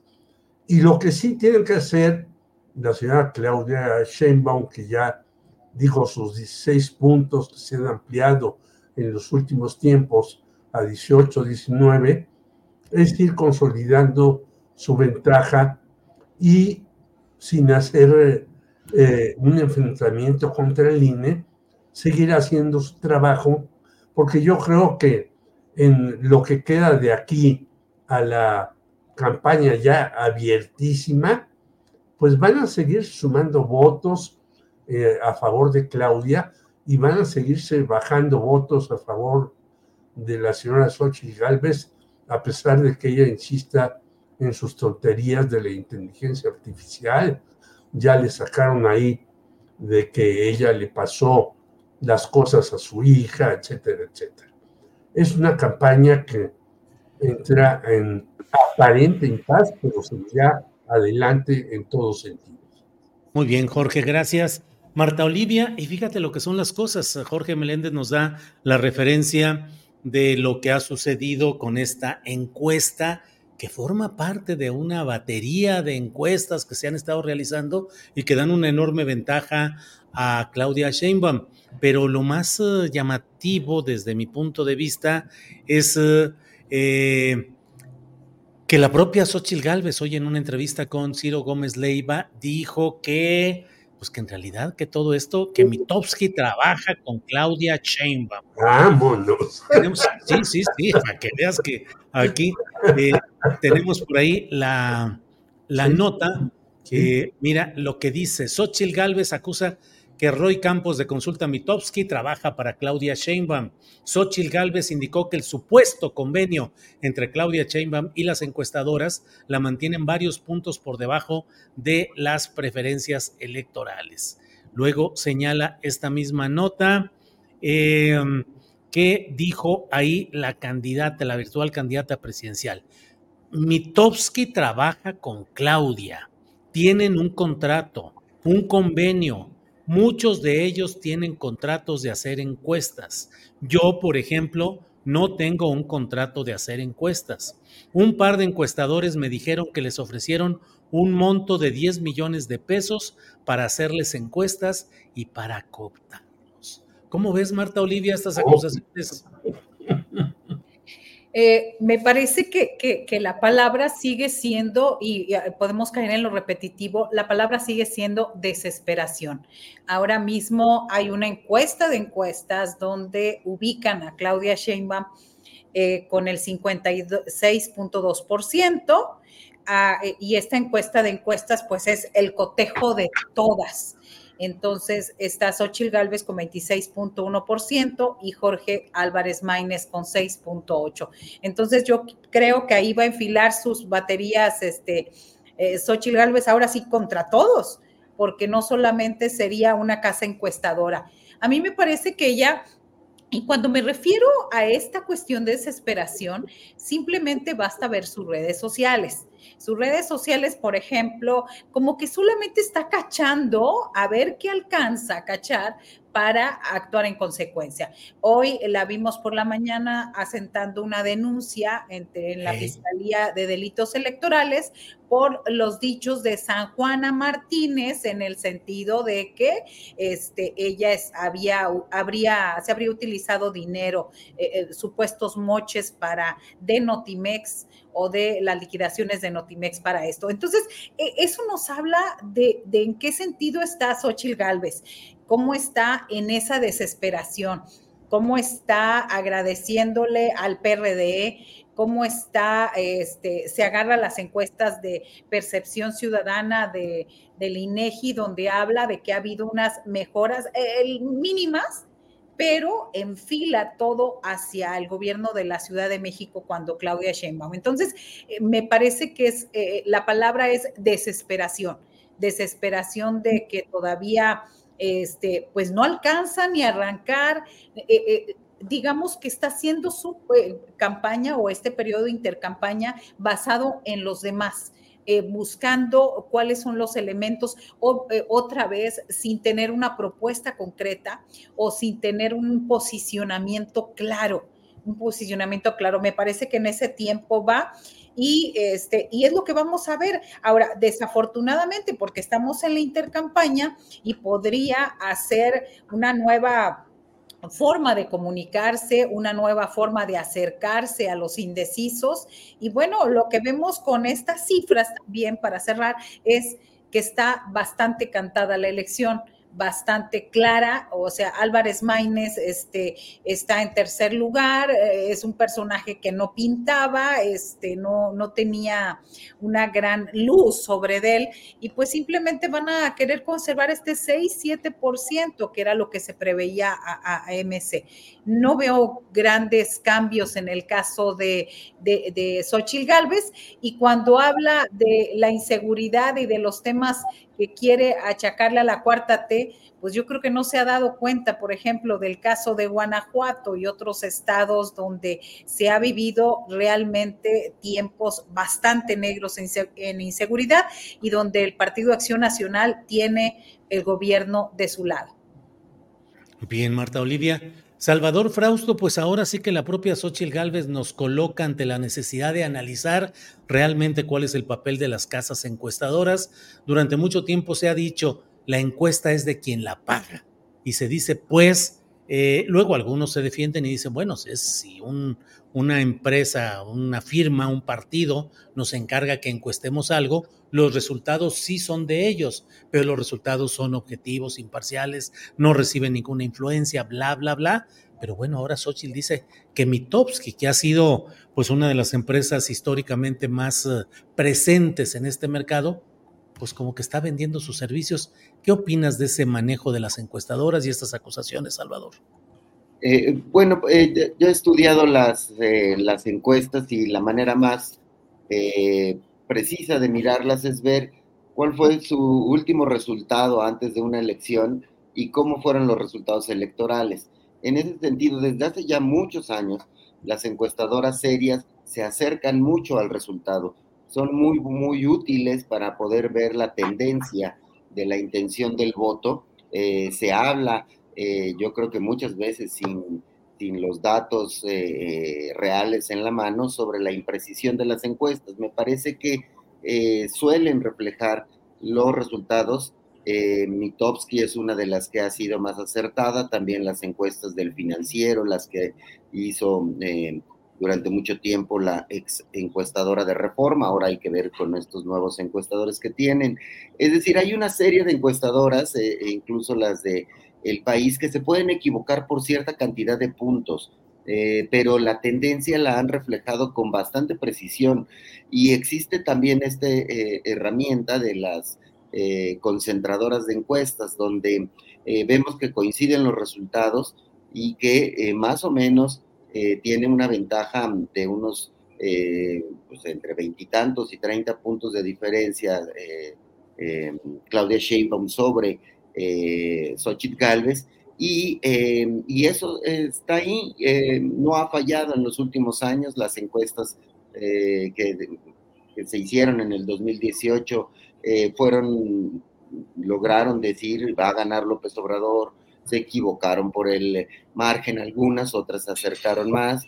Las encuestas en el sexenio, un sexenio eh, anterior también, eh, en una elección que también fue, digamos, con una diferencia amplia entre Peña Nieto y López Obrador, dieron que iba a ganar Peña Nieto. Es más difícil en el caso de las elecciones cerradas, ahí hubo más polémica en la elección en la cual del 2006 entre Felipe Calderón y eh, López Obrador, eh, en la diferencia de votos fue muy pequeña, además de que hubo eh, mano negra por parte de, del gobierno de, de, Vicente Fox en favor de Calderón, pero digamos, em, hubo ahí una cercanía, pronosticaban que iba a ser una elección muy, muy cerrada. Entonces, en estos momentos a mí lo que me llama la atención, eh, fuera de ese debate que pone Xochitl Galvez sobre la, sobre la mesa, que suena raro porque normalmente los panistas han aceptado eh, las encuestas y es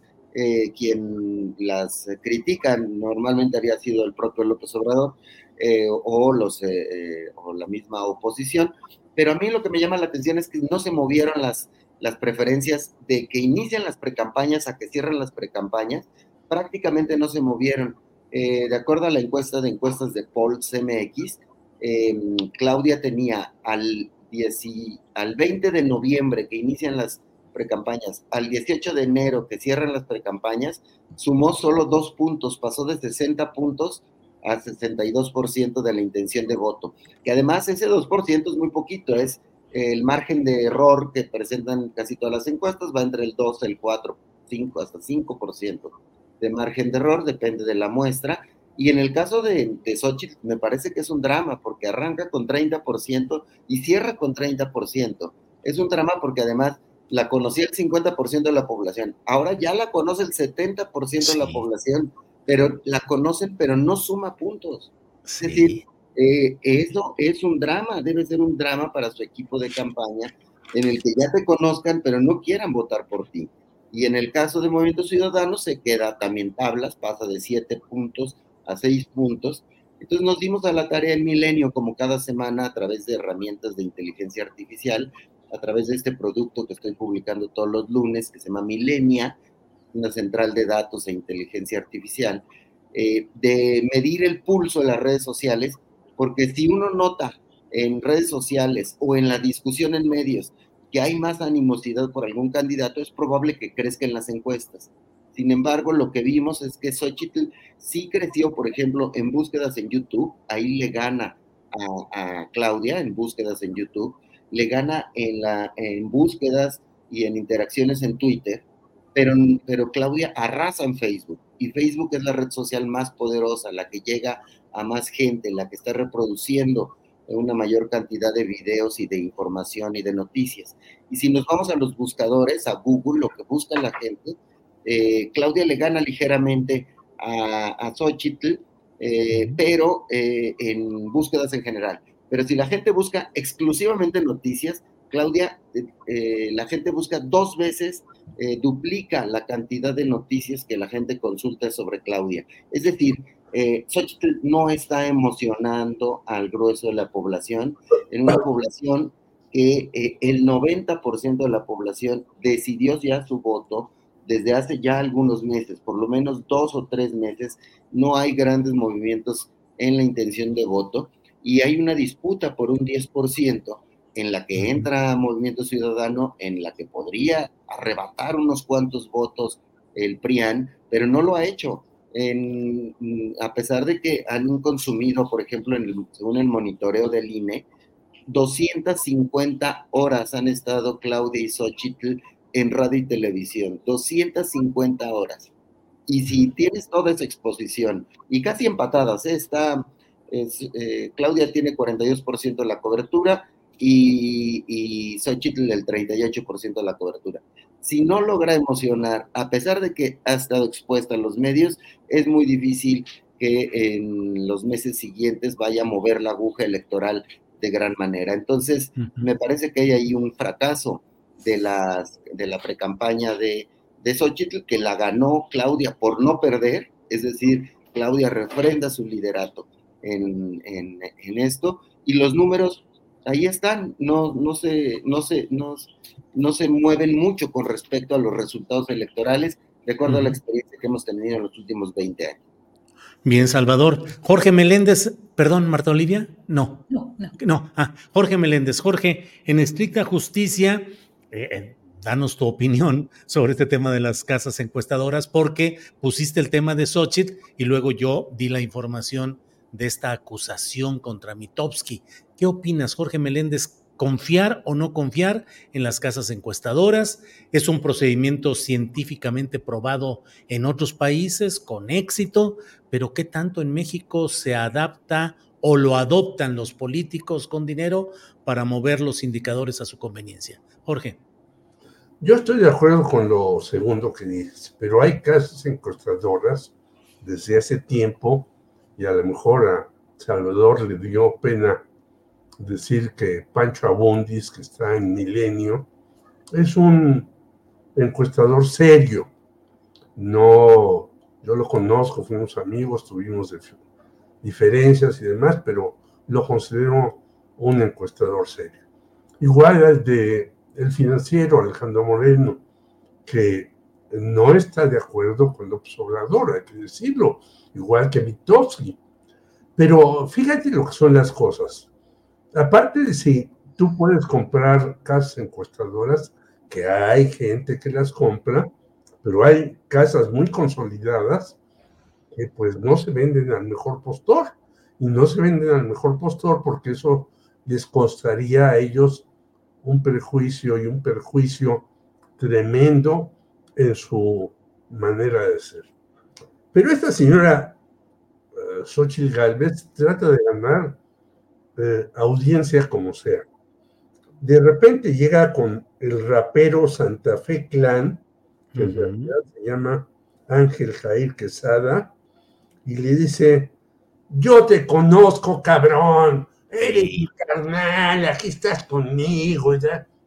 Y el cuate le dice, sí, yo, ¿qué onda? No sé qué le respondería, porque además no lo publicó la prensa, pero yo creo que le dijo, oye vieja, hija del maíz y todo eso. Y después el, mismo rapero dice, pues yo no voy a votar, ni estoy de acuerdo con esta señora. Ese es parte de la campaña y parte de las encuestas y parte de lo que sea. Eh, dice Salvador, bueno, en todo este tiempo creció 2% Claudia Sheinbaum y cayó 2% Xochitl Gálvez. Bueno, eso nos señala que lo que escribió Héctor Aguilar Camín, Jorge Castañeda, Enrique Krause, etcétera, etcétera, etcétera, que esta era la nueva Xochitl, que ahora sí su discurso estaba pegando con tubo para remover las conciencias, como dijera nuestra amiga que está contigo antes de nosotros, pues no es cierto. Es decir, la gente la ve a ella como una señora, pues sí, muy echada para adelante, diciendo cosas y demás, pero encapsulada con unos tipos verdaderamente horribles. Alito, Marquito y Chuchito. Y ahora con otro tipo más horrible. Mario Fabio Beltrones, que quiere ser senador por lo de Andorra, que llevó 10.4 millones de dólares su hija a ese país, Silvana, que es ahora eh, senadora, y ahora el señor Manlio Fabio, quien yo lo catalogo como el Diego Fernández de Ceballos del PRI. Recordemos que Diego Fernández de Ceballos se le decía la ardilla porque no salía de Palacio Nacional. Bueno, Manlio Fabio, junto con Emilio Gamboa, era lo mismo cuando el PAN de Vicente Fox y el PAN de Felipe Calderón estaban en el poder. Ellos eran los que hacían todos los enjuagues y todas las tranzas y demás. Y no se olvide, y hay por ahí un libro que me recomendaron la cárcel de hielo, que me lo quedaron de mandar, de el asunto de Mario Fabio con Mario Aburto, al cual metieron a la cárcel de manera siniestra, ¿no? Y todavía esa investigación del asesinato de Colosio está pendiente. Bueno, si Mario Fabio ya está ahí en, eh, queriendo ser senador para tener impunidad porque no lo vayan a agarrar, pues ya veremos que la señora Xochitl Galvez se queda callada y no dice nada. Al contrario, es que bueno, porque eh, ah, vamos a tener ahí un puntal en Sonora. Yo eh, conocí Sonora porque fui a una reunión del ISTLN y hay una, eh, un lugar maravilloso que se llama San Carlos y dicen la mitad es de Manio Fabio y la mitad de Burs Castelo, aquel gobernador de que permitió el incendio en la guardería ABC y no castigó a las parientes de Margarita Zavala. Cuando tú tienes ese tipo de personajes a tu lado, pues ya no necesitas tener más que abrir la boca para que la gente te diga, pues que, qué cuates andas, mi amiga, y cómo quieres ganar una presidencia nacional en este país. Bien, gracias Jorge. Marta Olivia, otro tema que acá que ha surgido es el nombramiento de Patricia Mercado como la coordinadora general em, de la campaña de Álvarez Maínez. Patricia Mercado, ahí está, mira, eh, Patricia le agradece, dice, te agradezco mucho la confianza que depositas en mí, Jorge Álvarez Maínez. Valoro las referencias que has hecho en diferentes momentos a mi trayectoria, pero sobre todo las causas que compartimos y expresaremos en una nueva visión del país. Y Jorge Álvarez Maínez dice que ha dicho que este proyecto va a tener como prioridad las causas y las ideas y que siente orgulloso de anunciar que Patricia será la coordinadora de esta nueva visión de país. ¿Cómo ves tanto el nombramiento como el desenvolvimiento de MC con Álvarez Maínez? Marta Olivia. Me parece que es recuperar esa figura de Patricia Mercado que ha sido más consistente en sus ideas y bueno, quien sale ganando en este sentido pues es, es este Álvarez Maínez. Eh, coincido con lo que escribió hace rato nuestro estimadísimo Temoris, que hubiera sido una, eh, eh, una candidatura mucho más enriquecedora de Patricia Mercado que la de Álvarez Maínez. Eh, eh, y señala también, y coincido que no, está, eh, este, no es tan convincente ni su discurso, ni su sustancia, ni su contenido como el que sí tiene esta figura de Patricia Mercado.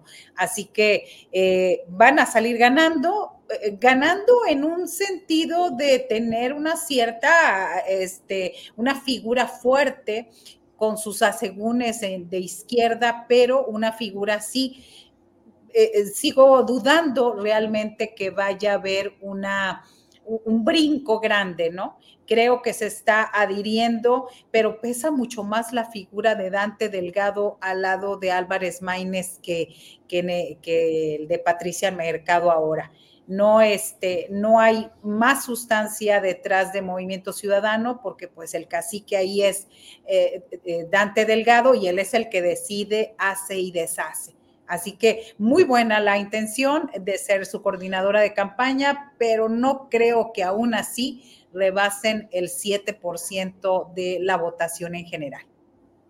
Bien, gracias Marta Olivia. Salvador Frausto dando un giro hacia lo capitalino el país acaba de publicar una información en la cual dice que Clara Brugada aventaja en 11 puntos a Santiago Taboada en la Ciudad de México. Dice que está muy por delante del opositor del PAN, Santiago Taboada, y que Salomón Chertorivsky de Movimiento Ciudadano es más desconocido entre la población, que apenas recaba en este momento un 3% de los apoyos electorales. Esta es una encuesta de Encol encargada por el país, para la cual se entrevistaron entre el 11 y el 15 de enero 1.014 personas en sus viviendas. ¿Cómo ves los datos y cómo ves lo que está pasando en esta contienda por la jefatura de gobierno de la Ciudad de México, Salvador? Sí, en el caso de la Ciudad de México, la, la contienda va más cerrada que en la, a nivel nacional. De cualquier manera, 10, más de 10 puntos eh, en una eh, contienda por la jefatura de gobierno es una distancia holgada, amplia, em, difícil de remontar para, para Tabuada. Em, también me parece que ahí que los, los segmentos del electorado están muy definidos. Em, el mapa que tenemos actualmente de la, de la Ciudad de México, en la cual vemos cómo eh, el oriente, la mitad de la ciudad se pinta de guinda y la, otra mitad se pinta de, azul, eh, va a estar en arrebatar unos cuantos bastiones, unos cuantos votos de uno u otro lado. Em, Clara Brugada me parece que su primera intención al revisar los números de su precampaña eh, está tratando de consolidar el voto de la izquierda, el voto tradicional, recuperando algunos sectores que tienen que ver con eh, em, clases medias, eh, académicos, eh, grupos sociales.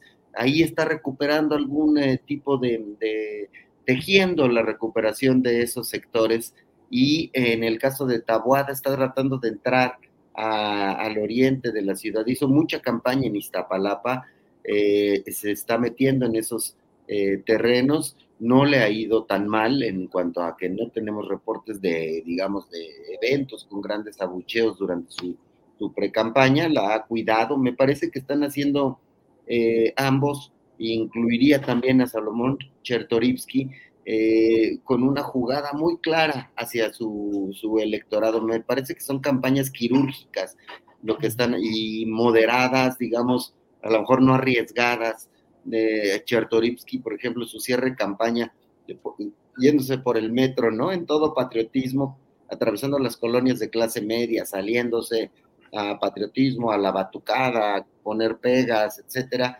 Eh, están yendo por cada uno de los tres por su, su sector del electorado.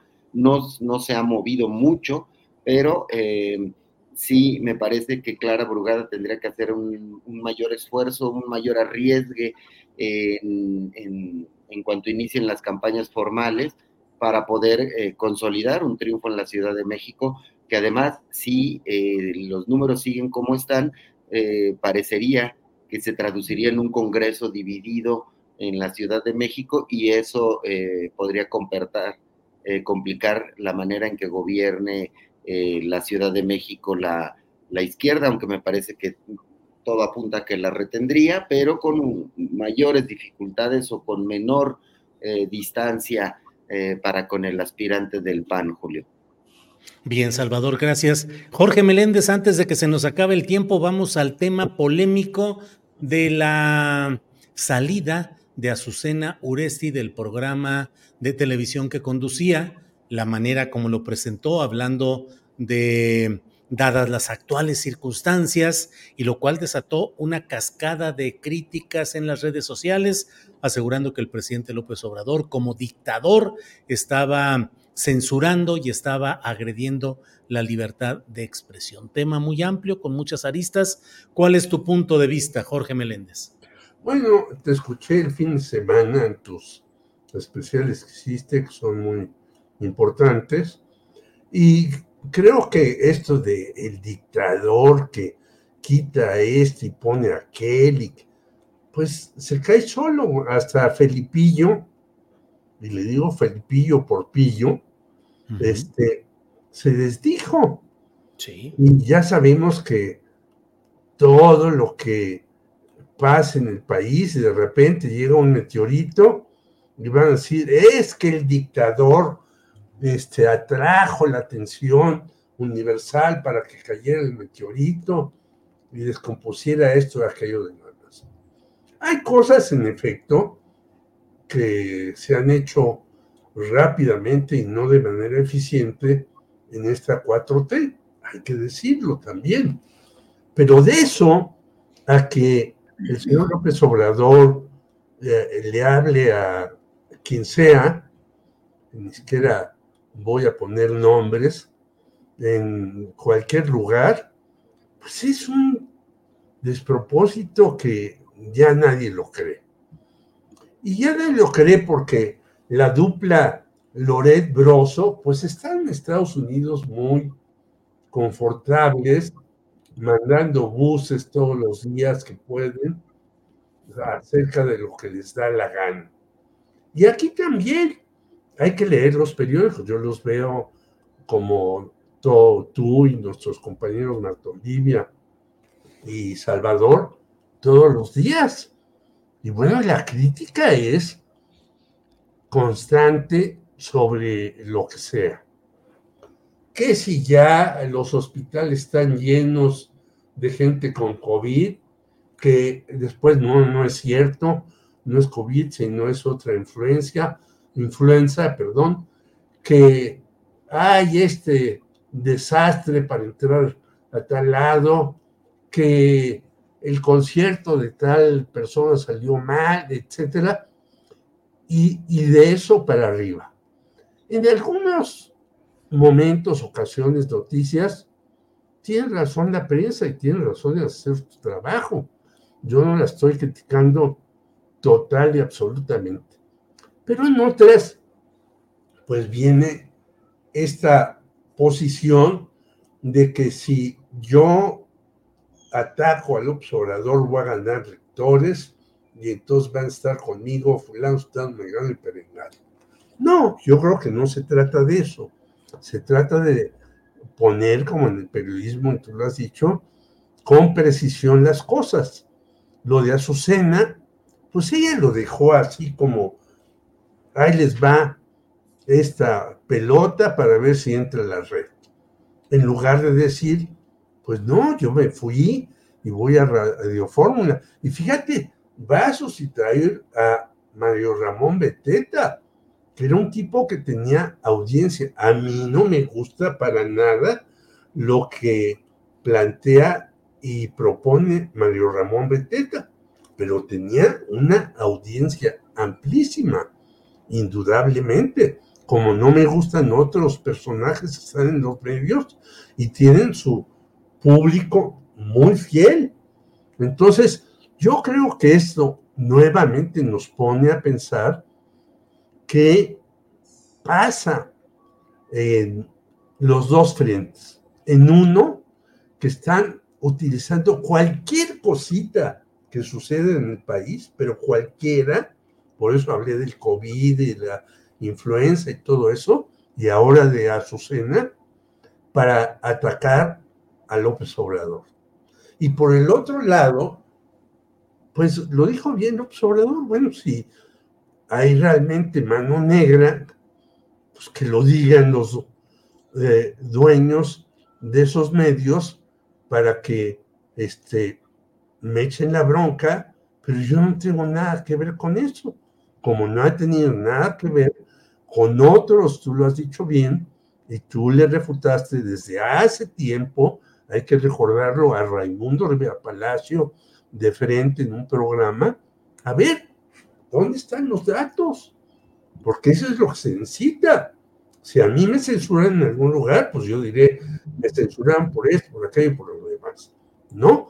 Entonces, yo creo que este es otro de los eh, de las bolas ensalivadas para hablar de béisbol, que la oposición en contra del López Obrador, y es un error gravísimo, porque esto hunde más a Xochitl, a Santiago y a todo el equipo que está con ellos, que son presentables la gran mayoría.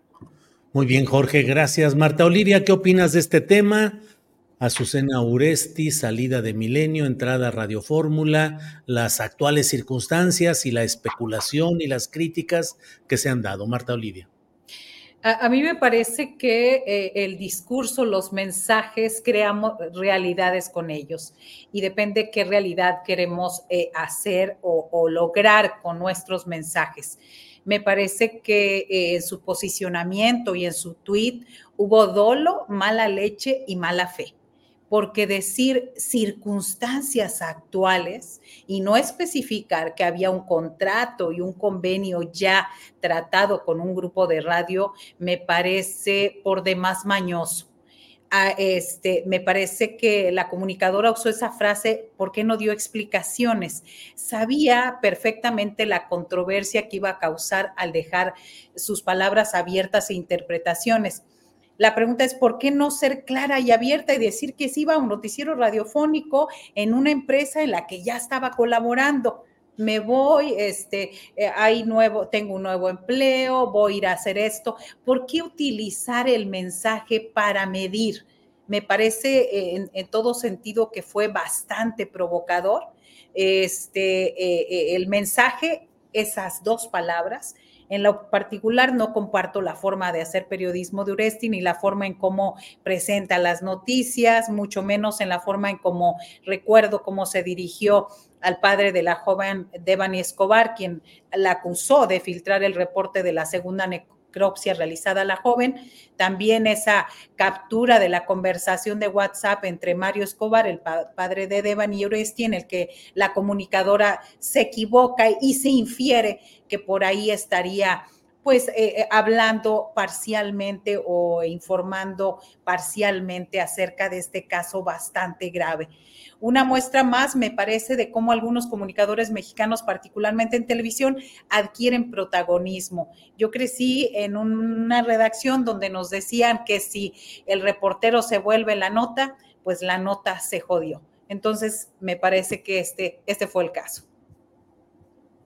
Gracias, Marta Olivia. Eh, Salvador Frausto, ¿qué opinas de este tema polémico, complicado, Salvador?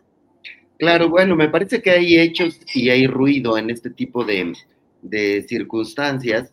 Aquí los hechos es que la, comunicadora, la presentadora de, noticias, eh, mi excompañera Azucena Uresti, eh, pues dejó eh, su espacio noticioso por un acuerdo con, em, con la empresa con la que trabajaba después de muchos años de haberse formado ahí, de haber tenido espacios y de haber tenido eh, oportunidades eh, y, de haber hecho un noticiero eh, muy crítico del gobierno actual. No, eso pues, está ahí a la vista. Fue, expresó posiciones críticas desde su espacio de televisión hacia el gobierno federal, hacia distintos gobernadores, hacia distintos sectores de la política y de otros eh, poderes en el país durante muchos años. Y finalmente tomó esa conversación con el grupo con el que trabajó, dejó la empresa por un acuerdo, también comunicó, como lo dijo el comunicado que distribuyó Milenio hacia sus colaboradores, en el cual pues dice, pues ahí hubo un acuerdo, se le, se le informó a la empresa que eh, Azucena se iría a tomar un papel pues estelar en un noticiero eh, en un mejor horario, en la mañana, en grupo fórmula, y me parece que esos son los hechos. Eh, no quisiera yo interpretar por, el, por la eh, circunstancia de, que haya sido mi compañera dentro de la misma empresa, a qué se quiso referir ella con lo que expresó al aire y lo que expresó y reprodujo en redes sociales. Sin embargo, me parece que ahí entró la oposición a secuestrar esa circunstancia y hacer un arma política con ese asunto. Sobre todo todo este discurso sobre el dictador es una, eh, un argumento que están eh, moviendo los comunicadores abiertamente eh, que está moviendo a la oposición, que lo movió la propia Xochitl Galvez como cabeza de playa de la supuesta defensa de Azucena Oresti, ¿Quiénes fueron los que la defendieron? Eh, principalmente eh, tenemos ahí a, eh, a Xochitl Galvez, a Felipe Calderón, a una serie de figuras de la oposición y a una serie de comunicadores que forman parte de un grupo que abiertamente está divulgando esta información sobre que vivimos bajo una dictadura y que utilizan sus tribunas para decir que no hay libertad de expresión con una absoluta libertad de expresión, es decir, eh, me parece que eh, esas opiniones las están expresando. Ahora bien, quizá se refieren a que las presiones provienen desde la mañanera. A mí me parece que es un ejercicio eh, pues muy abierto, muy transparente del presidente a criticar a ciertos comunicadores y que eso no está escondido, no está hecho de manera eh, subterránea, sino ha sido una constante durante los cinco años. Habrá quien le guste, habrá quien no le guste, habrá quien coincida con las posiciones del presidente, pero eh, finalmente me parece que es, es, sano en una sociedad democrática un debate abierto. Azucena tiene un amplio eh, espectro de, audiencia y yo le deseo todo, todo el éxito en el espacio que tenga en Radio Fórmula, en los espacios que ocupe en otros eh, medios de comunicación, me parece que hay público, eh, un público grueso, importante, que la seguirá a los lugares en los que esté y habrá otras audiencias eh, que, pues como dice Marta Olivia, a ella no le gusta la manera en la que presenta su información en sus espacios de noticias y hay otros que han criticado eh, eh, pues el estilo de Azucena. Hay para todos, es decir, hay eh, comunicadores que expresan sus posiciones de una manera, otros las expresan de otra manera y hay público para todos.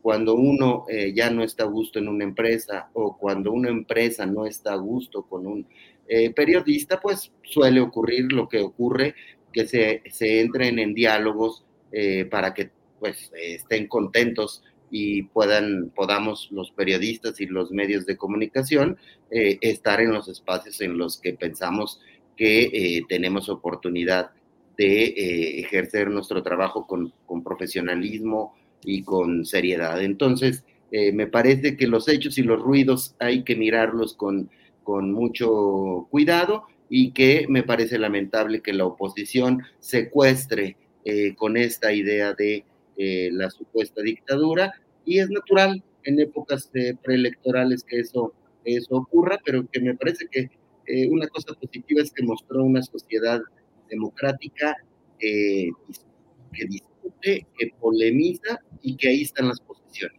Es decir, son las posiciones que hemos visto a lo largo de, de este sexenio y que van a estar presentes durante las eh, campañas electorales de cara a la, el, de este año. Bien, Salvador Frausto, muchas gracias. Eh, nos queda un minutito para cada cual de postrecito de despedida, porque ya son las dos de la tarde con 59 minutos. Jorge Meléndez, esfuerzo para un postrecito. Rapidísimamente es rememorar a mi gran amigo José Agustín, junto con Gustavo Sáenz, Palménides García Saldaña, René Avilés Favila, Jesús Luis Benítez el Búquer, poco conocido, todos rupturistas, todos en contra de las mafias, de todas las mafias que ha habido en este país, literarias, políticas, y ellos dieron el ejemplo de que se puede ser libre, que se puede ser independiente, que se puede hablar de las drogas, del sexo, de todas muchas cosas más, sin recatarse y sin esperar el apoyo o la complacencia de los medios, sino haciéndolo por uno mismo. Bien, gracias Jorge. Postrecito, Marta Olivia, por favor. Pues con la novedad que Francisco García Cabeza de Vaca, exgobernador de Tamaulipas, se enfrenta ahora a un nuevo delito, falsificación de documentos públicos privados, al intentar obtener una carta de residencia del Ayuntamiento de Reynosa. Me parece que sigue buscando ser candidato plurinominal, para eso necesita una carta de residencia y falseó de acuerdo a la información oficial de un notario público de Reynosa. Así que ese es el postrecito de hoy. Gracias, Marta Olivia. Eh, Salvador Frausto nos deja el postrecito de su ausencia visual. Salvador, aparece, por favor, no te escondas. ¿Qué estás haciendo? Bueno. ¿Me escucho o no me ah, escucho? sí te escuchamos, Salvador. Adelante, ah, por eh, favor. Extrañamente, no sé por qué no aparezco en imagen, pero bueno, pues... Ya eh, desapareció Azucena. me desapareció, me desapareció este, YouTube. Este. No, bueno, pues el, caso de la jirafa, eh, Benito, eh, yo creo que muestra mucho de lo que somos como sociedad. Mañana vamos a publicar en Milenio una historia de cómo, eh, firmada por mi compañera Laura Sánchez Ley. Sí. Sí, eh, bueno, pues completa de cómo muestra ahí una serie de, de descuidos de, de una jirafa que fue vivió con malos tratos en el zoológico de Ciudad Juárez y ya se nos fue. Y ya, se, fue. Bueno, Laura Sánchez Ley, que ha estado activísima, eh, siguiendo, empujando todo este tema de eh, toda esa historia de ineficacias y de eh, corrupción y de mil cosas eh, incluyendo las acciones del gobierno panista de Chihuahua, de Maru Campos, de la Profepa, entrevisté a la titular de la Profepa, poco, bueno, en fin, ya viene la jirafa Benito y a leer mañana lo que va a publicar Laura Sánchez Ley en Milenio. Se fue Salvador, pero bueno, Marta Olivia, gracias y buenas tardes por esta ocasión. Gracias, muy buenas tardes. Nos vemos el próximo lunes, Jorge Meléndez Julio, y saludos a todo el chat y a la comunidad astillera. Gracias, Marta Olivia. Jorge Meléndez, gracias y buenas tardes. Abrazo a todos y gracias por estar en esta conversación que me ilustra más de lo que yo digo. Gracias. Jorge, gracias, Marta, gracias, hasta pronto. Bien, son las 3 de la tarde con tres minutos, 3 de la tarde con tres minutos. Eh, Rosendo Gómez Piedra, que es el fiscal del especial para el caso Ayotzinapa, eh, fue captado hoy entrando a Palacio Nacional. Eh, se supone que fue a alguna convocatoria, alguna reunión con el presidente López Obrador, al menos eso es lo que se menciona. No encontramos todavía información puntual sobre este asunto, pero bueno, esto se da luego de este, mm, eh, esta resolución judicial que implica que ocho militares puedan llevar su proceso por el caso Ayotzinapa en, libertad, en su casa, en libertad, eh, ya no en la cárcel. Entonces, eh, a ver qué sucede con esta información. Y por otra parte, le comento, Claudia Chainbaum lo acaba de poner en un, en un tuit, dice, agradezco la invitación para platicar con el embajador Ken Salazar y los congresistas, o sea, Ken Salazar y los congresistas Tony González, Randy Weber y Michael McCall sobre el futuro de las relaciones entre México y Estados Unidos. Bueno, eh, ahí está esa reunión. Vamos a ver qué, qué sucede con ella o qué se deriva de ella. Hay otras informaciones. La Corte en Estados Unidos avala que Biden quite alambre de púas instalado por el gobernador de Texas, Abbott. Eso es lo que dicen ahí. Y em, en Coahuila, la Fiscalía de Coahuila dice que podría no haber sido intencional el atropello de los eh, seguidores del equipo Monterrey luego de un juego en Torreón eh, que ganó Monterrey y por el cual fans de los Rayados fueron atropellados, murió una mujer, cuatro resultaron heridos. Vamos a estar atentos a ver qué es lo que va sucediendo en este terreno informativo. Em, y bueno, pues eh, nos vemos hoy a las 5 de la tarde con Paco Cruz en su videocharla cruzada. 8 de la noche con Claudia Villegas en Economía Social y 9 de la noche con un servidor en una videocharla astillada más. Por esta ocasión, gracias y nos vemos muy pronto. Gracias.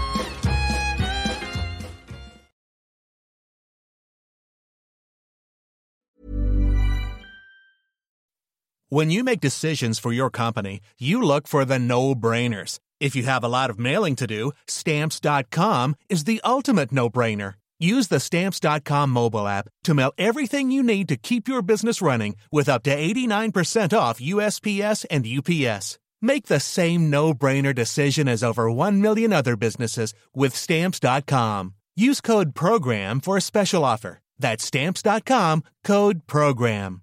En Sherwin Williams somos tu compa, tu pana, tu socio, pero sobre todo somos tu aliado, con más de 6.000 representantes para atenderte en tu idioma y beneficios para contratistas que encontrarás en aliadopro.com. En Sherwin Williams somos el aliado del PRO. Para que te enteres del próximo noticiero, suscríbete y dale follow en Apple, Spotify, Amazon Music, Google o donde sea que escuches podcast. Te invitamos a visitar nuestra página julioastillero.com.